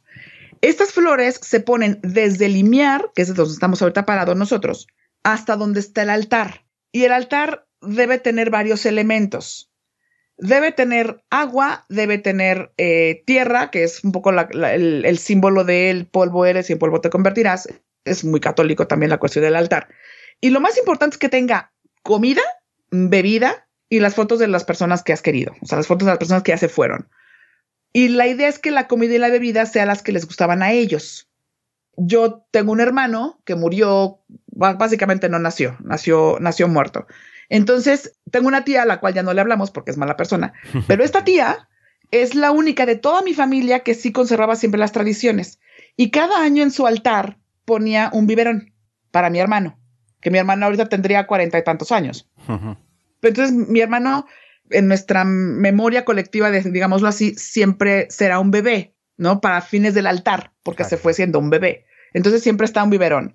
Eh, mi primo Pepe jugaba fútbol americano. Entonces está su fotografía y además está, pues le ponemos unas cervezas, le ponemos alguno de los trofeos que ganó. En el altar de la familia también ponemos a las mascotas. Entonces aquí como no son parte de nuestra familia, cuando se mueren, las cremamos y nos quedamos con sus cenizas en una urnita y ponemos ahí las urnitas y les ponemos, pues sí, su sobre de eh, comida, porque ya murieron viejitos, entonces les ponemos la lata de comida de gato, el sobre de comida de perro, a cada uno se le pone lo que le gusta. Ya, ya, ya. Eso es en nuestras casas porque pues es que tampoco podemos ir al cementerio porque ya es una cosa muy complicada. Pero hay lugares como Pátzcuaro, en Michoacán, que es un lugar hermoso. Fidel, para la siguiente vez tienes que venir en noviembre, porque nos tenemos que ir del 31 de octubre al 2 de noviembre a Pátzcuaro. Te va a encantar y tus niñas van a morirse de la emoción, porque vamos tal cual al cementerio. Y en el cementerio está todo esto que te cuento, están las flores de cempasúchil y está la gente cocinando, haciendo tortillas y poniendo la carne y bebiendo tequila y este, ¿cómo se llama esta? Charanda, que es una bebida muy típica alcohólica de ahí de Michoacán. Ahí sobre la lápida del muerto. Ahí están todos comiendo y los niños juegan y nos reímos todos y sale música y porque por supuesto tienes que poner la música que le gustaba al muerto. Es una fiesta. Por eso lo celebramos.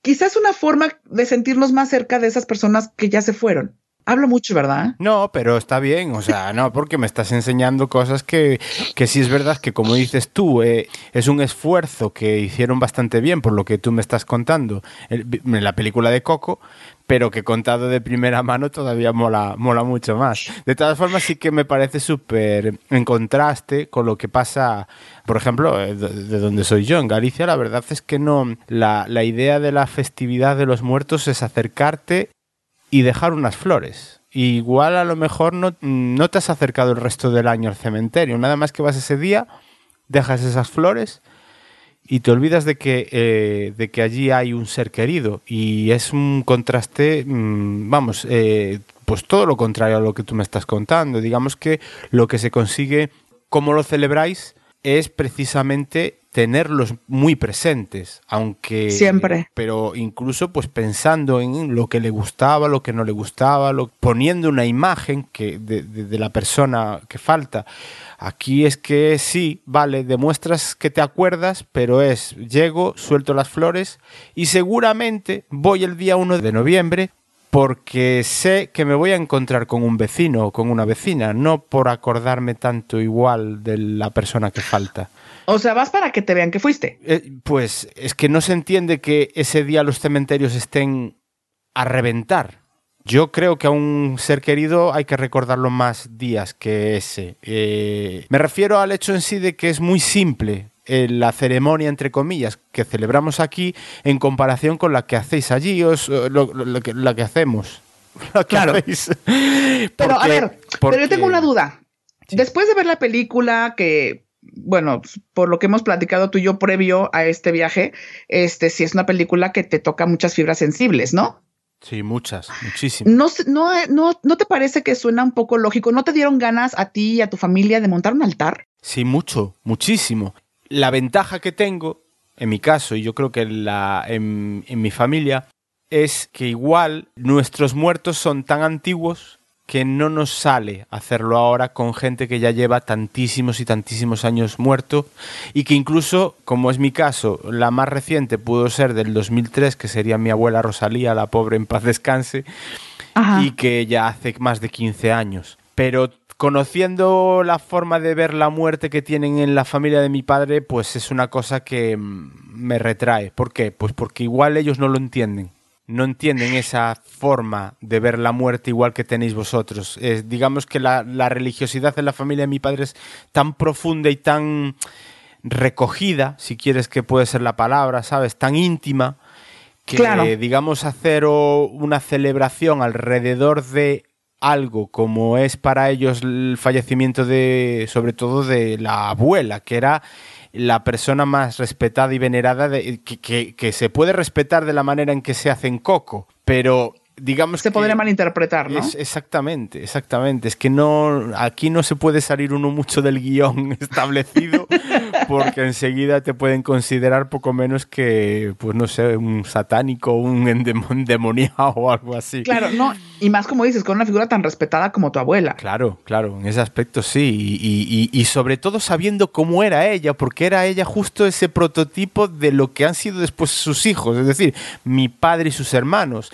Eh, gente muy agarrada a la religión, pero sobre todo al, temer a la muerte, al temer a la divinidad, al respetar todas esas tradiciones. No es algo así. La celebración a Santa no sé qué o a Santa no sé cuánto sí, porque ese día es de verbena, de socializar, de emborracharse, de lo que tú quieras. Pero cuando se habla de la muerte o cuando se habla de Dios, es, es algo a temer.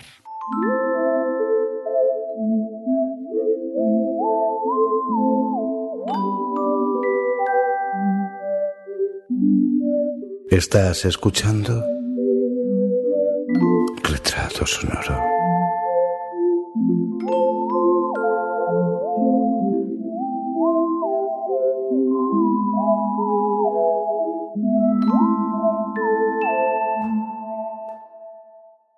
Hablando de toda esta forma de llevar, el, como se dice vulgarmente, la, la, procesión va por dentro normalmente y la, la, forma de enfocar un enterramiento de un familiar, de un conocido, pues cada, cada uno, mm, digamos que cada familia, cada persona, cada, cada hay mil maneras de llevar las cosas, ¿no? Y, y me imagino que tú en tu caso eh, habrás visto 50.000 reacciones o maneras de tomar el momento de, enterrar, que suele ser el punto, sé que está mal expresada eh, así, pero es el punto álgido de una muerte, es decir, ya es dejarlo definitivamente en un sitio y digamos que ahí se acaba. Después el duelo cada uno le puede durar lo que le dure, pero es el punto más tal, desde el momento del fallecimiento que habrá que como se dice, la, aceptación del momento de la muerte y tal, pero después el, acto este de enterramiento, que es el que tú puedes vivir más de primera mano, habrá mil maneras de enfocarlo y te habrás visto mil casos diferentes, ¿no? Claro, el momento en que, se le acaba de enterrar a una persona y se le deja allí en el cementerio y, y se van a casa. Y entonces, pues, pues eso, lo que decía otro poeta de que, que solo se quedan los muertos. Y ahí, y ahí, pues, no solo en el momento de dejarlo, sino en el momento del entierro, hay todo tipo de sensibilidades también, como hemos dicho, hay todo tipo de gente y pues la gran mayoría, pues lo que van es, si son religiosos, pues hacen un rezo, rezan, hacen... De alguna manera personalmente se despiden de, esa persona de una manera sencilla y callada. Aparte de eso, luego pues hay de, todo tipo, de, de personalidades.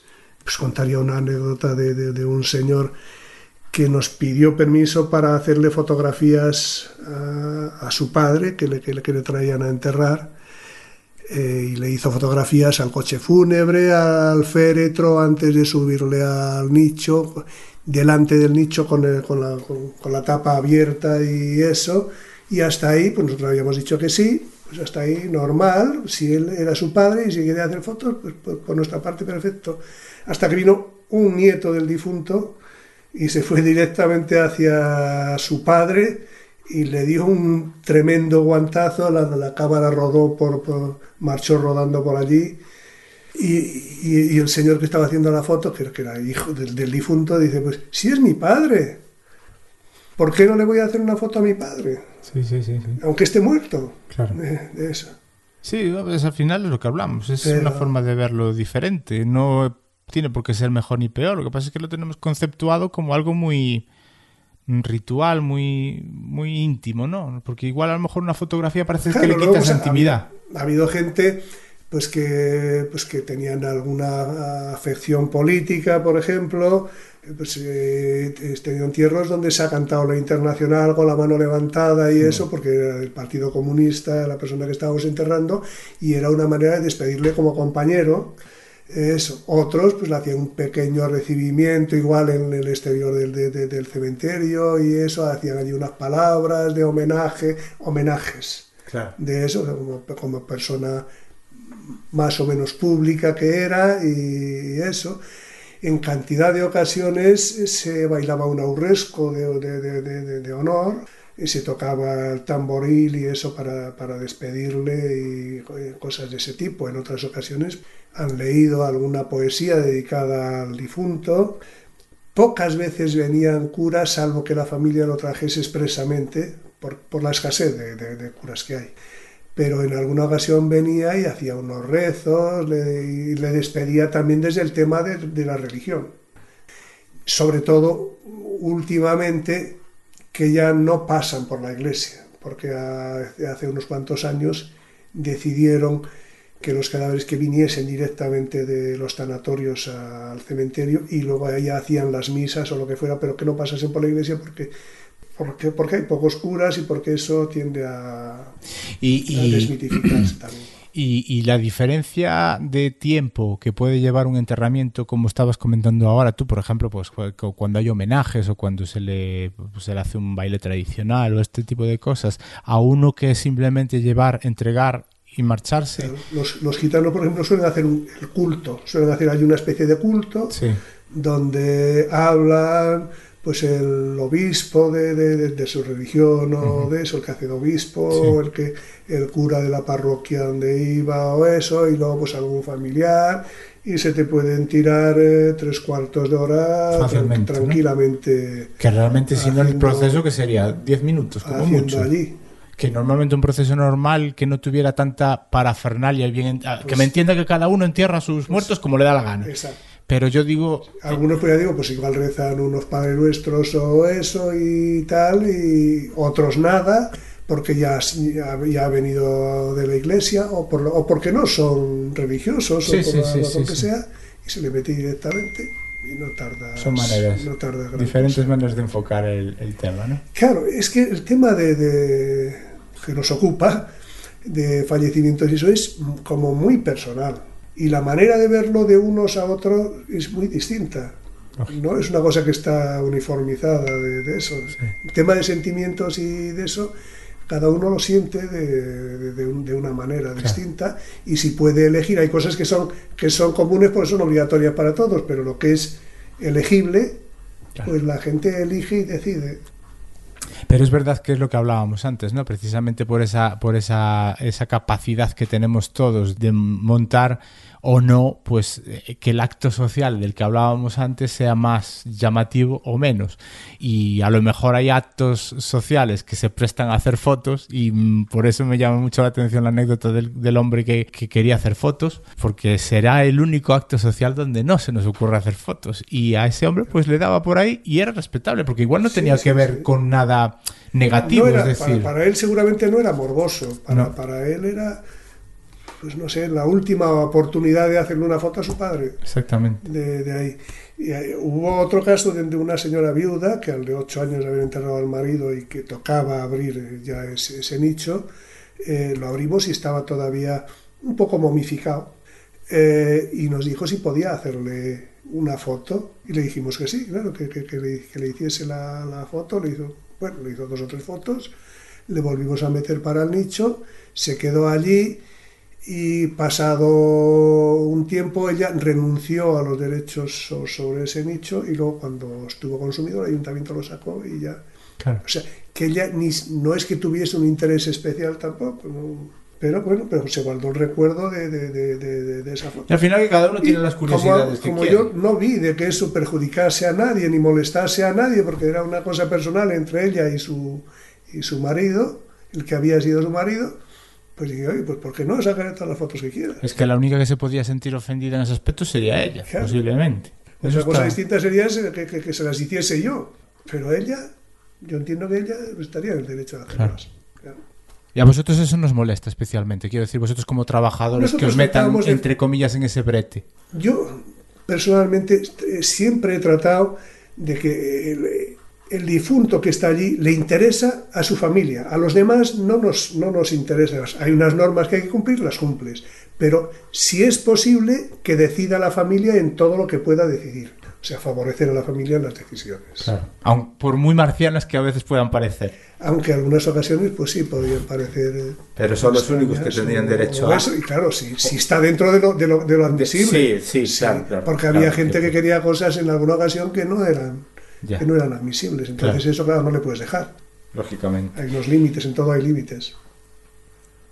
Una pregunta que te la hago desde mi punto de vista, que yo soy una persona muy descreída con ciertos temas. Eh, no soy, alguno lo diría, bueno, no sé si la palabra sería magufo, pero eh, soy bastante descreído con según qué temas, aunque prefiero no tocarlos, mm, digamos que el por si acaso, ¿no?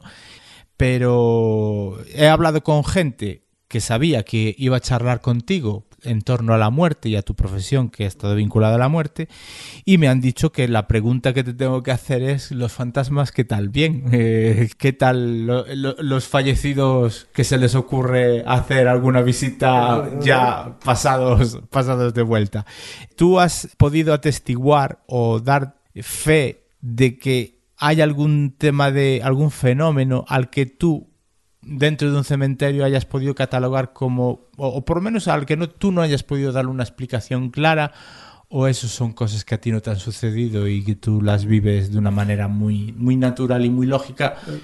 ¿Cómo, no, ¿Cómo, vives ese tipo de situaciones? Porque sabes a lo que me refiero, porque claro, seguramente haya gente el, que te lo haya preguntado. Sí, sí, sí. sí. El, el, tema de fantasmas o eso, para la literatura está bien, pero más allá de ahí creo que no hay nada. Yo no he visto ni el mínimo indicio en, eh, en ese sentido, de que los muertos se levanten, ni de que vayan a ningún lado, ni que vayan a echar la partida por la noche, ni, ni nada de, de ese tipo. Pero el, el, es verdad que tú igual tus horarios eh, no son muy nocturnos, ¿no? En el tema, quiero decir que normalmente ese tipo de circunstancias o ese tipo de sensaciones igual sí son, digamos que somos más, ahí la palabra sería, est estaríamos más susceptibles con oscuridad. Ah, bueno, eh, yo en, en, mi cementerio pues he tenido que por cuestiones de trabajo personales o eso, en ocasiones estar de noche, pues igual me quedaba a, grabar letras o hacer cosas que entonces harían una chapucilla. Y bajaba ya de, después de haber oscurecido, cementerio abajo porque, porque tenía que cruzar el cementerio, encendía una linterna, porque las luces estaban apagadas ya, porque a esas horas ya no era horario de público, y no me causaba ningún miedo más allá de, del, que pueda ocasionar la oscuridad. Como en cualquier eh, otro sitio que estuviese a oscuras y que, y que fuese. Es más, en mi cementerio yo me sentía tranquilo, era, porque me era familiar todo, conocía perfectamente cómo estaba todo y otro tipo de sucesos de que alguien pudiese salir de algún vivo ya no, no muerto, algún vivo que pudiese salir entre panteones, iba a ser más difícil que si es una zona que no conozco. En otro cementerio o en otro lugar eh, ajeno, más por oscuridad que por, que por cementerio, eh, sí me hubiese dado cierto recelo. Pero allí realmente no. Según tu experiencia, ¿cómo encaja en el entorno de un pueblo, de una población más, menos grande, en el caso de tu cementerio? ¿Cómo encaja en el entorno? Es decir, ¿notas que hay cierto respeto por ese... se respeta el espacio? No, no es raro que aparezcan de vez en cuando, no siempre, la verdad es que no es algo que se ocurra todos los días, pero no es raro que se sepa de alguna noticia en el que gente rara, friki o lo que sea, pues van a celebrar sus rituales que hay quien denomina satánicos, yo digo que son de la gilipollez, con perdón de la expresión, y van a tocar las narices realmente, porque es lo único que pueden llegar a hacer. Algo ha habido mínimo, ciertamente mi cementerio ha sido mínimo. Pues se ha limitado pues a a echar una, igual unas monedas por encima de la tapia de, de, noche y tirar un par de vasos de café con leche. De eso no sé qué simbología tendría esto. Dejar alguna, alguna botella de whisky o de otro licor o eso sin, sin desprecintar y, y, eso allí. O, sea, no con el ánimo de hacer un botellón, sino simplemente por dejar allí. Sin, desprecintar, dejar allí, que yo no me atrevía a verla por si, oye, no se sabe. Pero que, quedaban allí, pues sería para los difuntos o eso. En una ocasión nos pidieron permiso para poner velas en el, en el depósito, a ver si podían poner allí unas velas y hacer rezos o eso. Y dijimos, bueno, pues todo lo que si, si no, para rezar, por supuesto, podéis rezar donde queráis y poner unas velas si queréis por una ocasión, o sea, por un momento eso, eso no perjudica a nadie, vale. Y solo en una ocasión encontré en un contenedor que teníamos para basura, trapos, bastante, bastantes trapos y esto, y plumas de gallo, de gallina o de eso que, que, habían tirado allí. Daba la sensación de como que habían hecho algún rito con, con ello, no sé si tipo vudú o tipo de, de, eso, pero yo no lo vi, yo solo vi lo, lo lo que habían echado al contenedor después de, de haber que, usado, no sé, que, que, igual lo hicieron, pero por lo menos tuvieron la decencia de dejar todo recogido. Sí, sí, no, no, no, quedó nada manchado ni nada, estaba recogido. Claro, digamos que no querían notoriedad tampoco, lo hicieron de una manera hasta casi privada, si se, si se podría. No ha habido ni, porque nadie se enteró. ni profanaciones, ni cosas de raras de, de eso, no, no ha habido, excepto en una ocasión que sacaron los chavales eh, huesos del osario común para llevarlos en la fiesta del pueblo, para, para llevarlos a la fiesta o eso, y, y, y, los municipales los encontraron por allí y los trajeron de vuelta. Ya. ¿Qué ha pasado en más cementerios? Porque yo mmm, me parece que, que, quiero recordar que en mi infancia... En este en caso el... los habían cogido del osario común. Claro, o sea, claro, de, claro. De esto, no había Hoy en día igual un osario común es, no es tan fácil de en hacer. En aquel caso solo tenían que saltar la tapia, lo cual no era tan fácil, pero lo hicieron. Lo hicieron. Pero bueno, dentro del cementerio es una zona, suele ser accesible el osario común. Ya, eh... no, ya no me refiero a saltar fuera de horario, porque cuando estáis trabajadores, eso no lo seguro que no son capaces de hacerlo, no se atreven a hacerlo, pero accesibles, es decir, es que... El osario común no es para el público, no, el público no tiene nada que ir allí. No tiene que ir. Eso si en alguna ocasión los estudiantes pedían restos para estudio o eso y traían la documentación necesaria para llevarlos, pues entonces sí que les dábamos restos de los les dejábamos que entrasen para que nos dijesen exactamente lo que querían, pero nada más. Vamos a acabar, porque yo creo que ya llevamos un buen rato charlando. Una pregunta que te avisé que te iba a hacer es la de, a ver, más que nada te, te, avisé porque no quiero que tengas la sensación de ser una pregunta ni de mal gusto ni nada por el estilo eh, y estoy seguro que alguien de los que nos escuche puede pensar que es de mal gusto y es la de eh, ¿qué querrías que hicieran contigo en el momento en que tú faltes? Dentro de muchos años, eh, ya sabemos que es algo que todo el mundo más tarde o más temprano llegará, pero llegará a todos. Es lo único que nos iguala, la muerte. Pero has pensado en qué, viviendo como has vivido todo, todo, toda tu vida tan cerca, la muerte, ¿qué quieres que hagan contigo? ¿O qué te gustaría? Eh, igual no lo has pensado, pero a lo mejor es una Bueno, forma de- pensar, pensar en, ese, en ese tema todo el mundo creo que piensa. Eh, en ocasiones y eso, o sea, sabemos que, que somos fini- eh, que no somos eternos y que eso se, se acaba, que llega un momento. Otra cosa es dónde quieras que, dejen tus huesos o que te lleven a enterrar o tal. Yo como, bueno, mis, mis sentimientos están más en el pueblo que en ningún otro sitio a nivel de lugar. Eh, Pues eh, en el pueblo tenemos unos nichos, es probable que me traigan ahí, pero lo que es decidir, decidir, yo no he decidido nada y nada he dicho a mis, a mis familiares. En el caso de que suceda algo, ellos decidirán. Pero tú no tienes preferencias, porque yo la tengo, ¿eh? Ya Sí, te- yo- yo, probablemente- yo puedo hablarte de mí, y a pesar de que yo soy un- pro- probablemente lo, ac- lo acabo de decir, que, que, que, eh, mi preferencia estaría probablemente en el pueblo, pero que si por la razón que fuese no me trae, pues yo no, no me voy a dar cuenta. O sea, Pero incinerado o no incinerado. bueno, lo de incinerar no me acaba de convencer. No. Yo, yo preferiría, yo particularmente preferiría. Ajá. Y también te digo que me conoces y, y posiblemente me gustaría y- acabar en el mismo sitio yo- que tú. Y yo sé perfectamente lo que pasa después de lo que pasa cuando una persona fallece y la dejas en un nicho que yo los comparaba con, con un secadero, un secadero de bacalao, un secadero de, de- difuntos, en un sitio donde guardas gente en, unos, agujeritos, en unos nichos, y les dejas allí a que se deshidraten o a que se descompongan, ¿eh? eso. Y eh, eso pues lleva un tiempo y más. O sea, soy perfectamente consciente y de lo que queda después de ahí y de que allí pues no hay ni, momias, ni, o sea, no hay fantasmas, ni hay nada más allá. Más física y química, como, ha dicho algún famoso biólogo. Eso es lo que somos. Entonces, cuando mueres, es más, para mí fue una dolorosa lección el aprender de que una persona cuando fallece eh, es un difunto, ya no es quien, quien era, ya no es tu madre. Ya. Al final lo que nos hace personas es, es estar vivo. Y, Claro, y con tus pensamientos y con tus formas de ser y tus obras. Cuando, te, cuando falleces, pues, pues eso, dejas de ser la persona que eras y quedas en el recuerdo de, de la gente que te conoció. Pero, pero, pero lo demás pues son materia, es materia que, que- que- que no tiene excesiva importancia que esté en un sitio o esté en otro.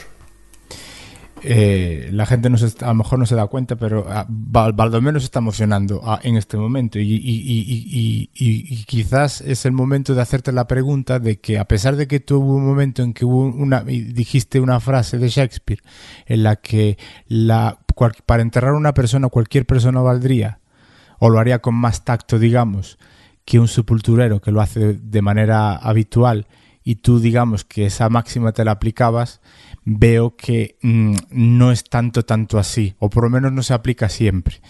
Entonces me gustaría que me dijeras eso, cómo puede llegar a modificar la visión que puede tener una propia persona que ha dedicado toda su vida a estar alrededor de la muerte Ajá. y cómo te afecta o cómo tú puedes considerar que tú, eh, no, no lo hemos dicho, no lo hemos dicho, pero tú ya estás jubilado. Entonces tú ya no estás todos los días con este tema, pero a ti te ha marcado tu vida. Bueno, sí, efectivamente, yo he vivido de, ese trabajo, para mí ha sido un trabajo de- del- que he vivido y he tratado de hacer lo mejor que he sabido.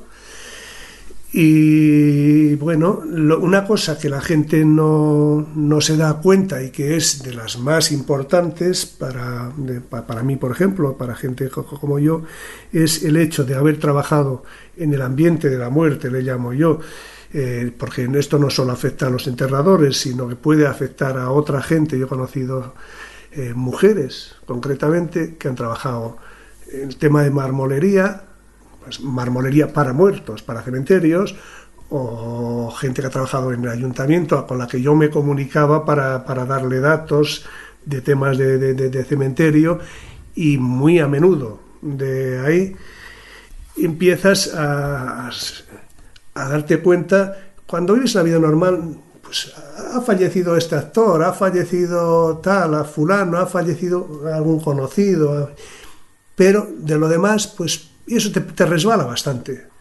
Y cuando estás en ese ambiente, eres excesivamente consciente de, de, que en cualquier momento te puedes morir. Y de que pues, puedes durar 10 años, 20, 80, 100 algo, pero mucho más de allá no. Y es muy breve el, espacio de tiempo y eres tan consciente de, esa, de, esa, brevedad que ya digo, la gente no se suele dar cuenta, pero eh, empiezas a pensar, bueno, ¿cómo les pasa a tantos viejos? Cuando llegan a cierta edad, dicen, para lo que me queda, ¿para qué voy a hacer eso? Total, para los años que me pueden quedar. Pero eso te puede pasar con, con, bastantes menos años, pues igual con, con 50 años, con que la gente normal de la calle no le pasa, pero tú como estás metido en ese ambiente te puede pasar de que dices, joder, si, si, para lo que vamos a durar aquí, si para qué me voy a molestar en esto, si para qué me voy a molestar, si, si para qué le voy a dar importancia a tal, si para qué...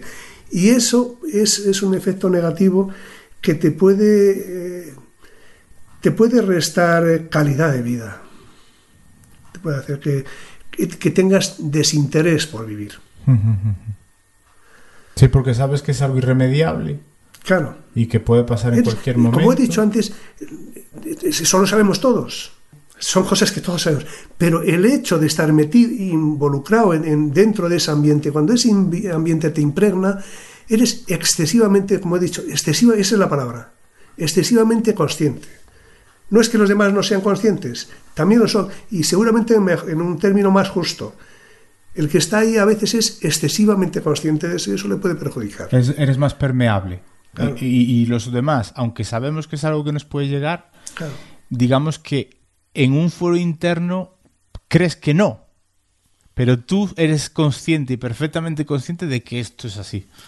Claro, y bueno, pues ya digo, te puede, te puede afectar y puede caer en depresión o en, cosas que en mi caso no creo que ha sido, llegado a ser tanto, pero, pero que en algún caso podría llegar a serlo.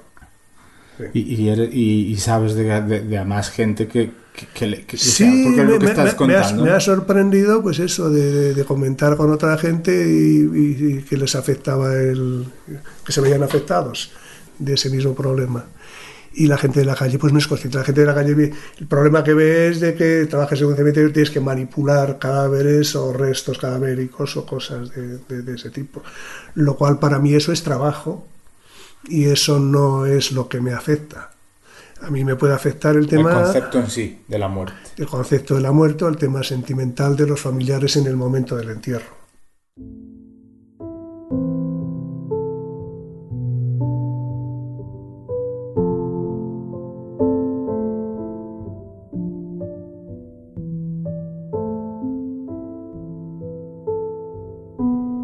Imágenes de tu pasado reflejadas en instantáneas sonoras. La película de tu vida a través de retrato sonoro. Una caja repleta de sueños.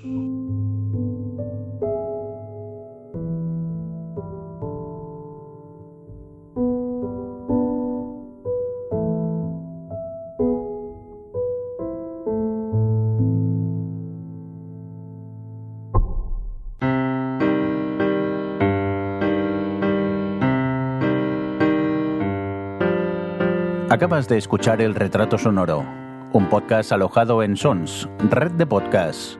Encuentra mucha más información de este episodio en nuestra página web, sons.red barra El Retrato Sonoro. Y descubre muchos más podcasts en sons.red.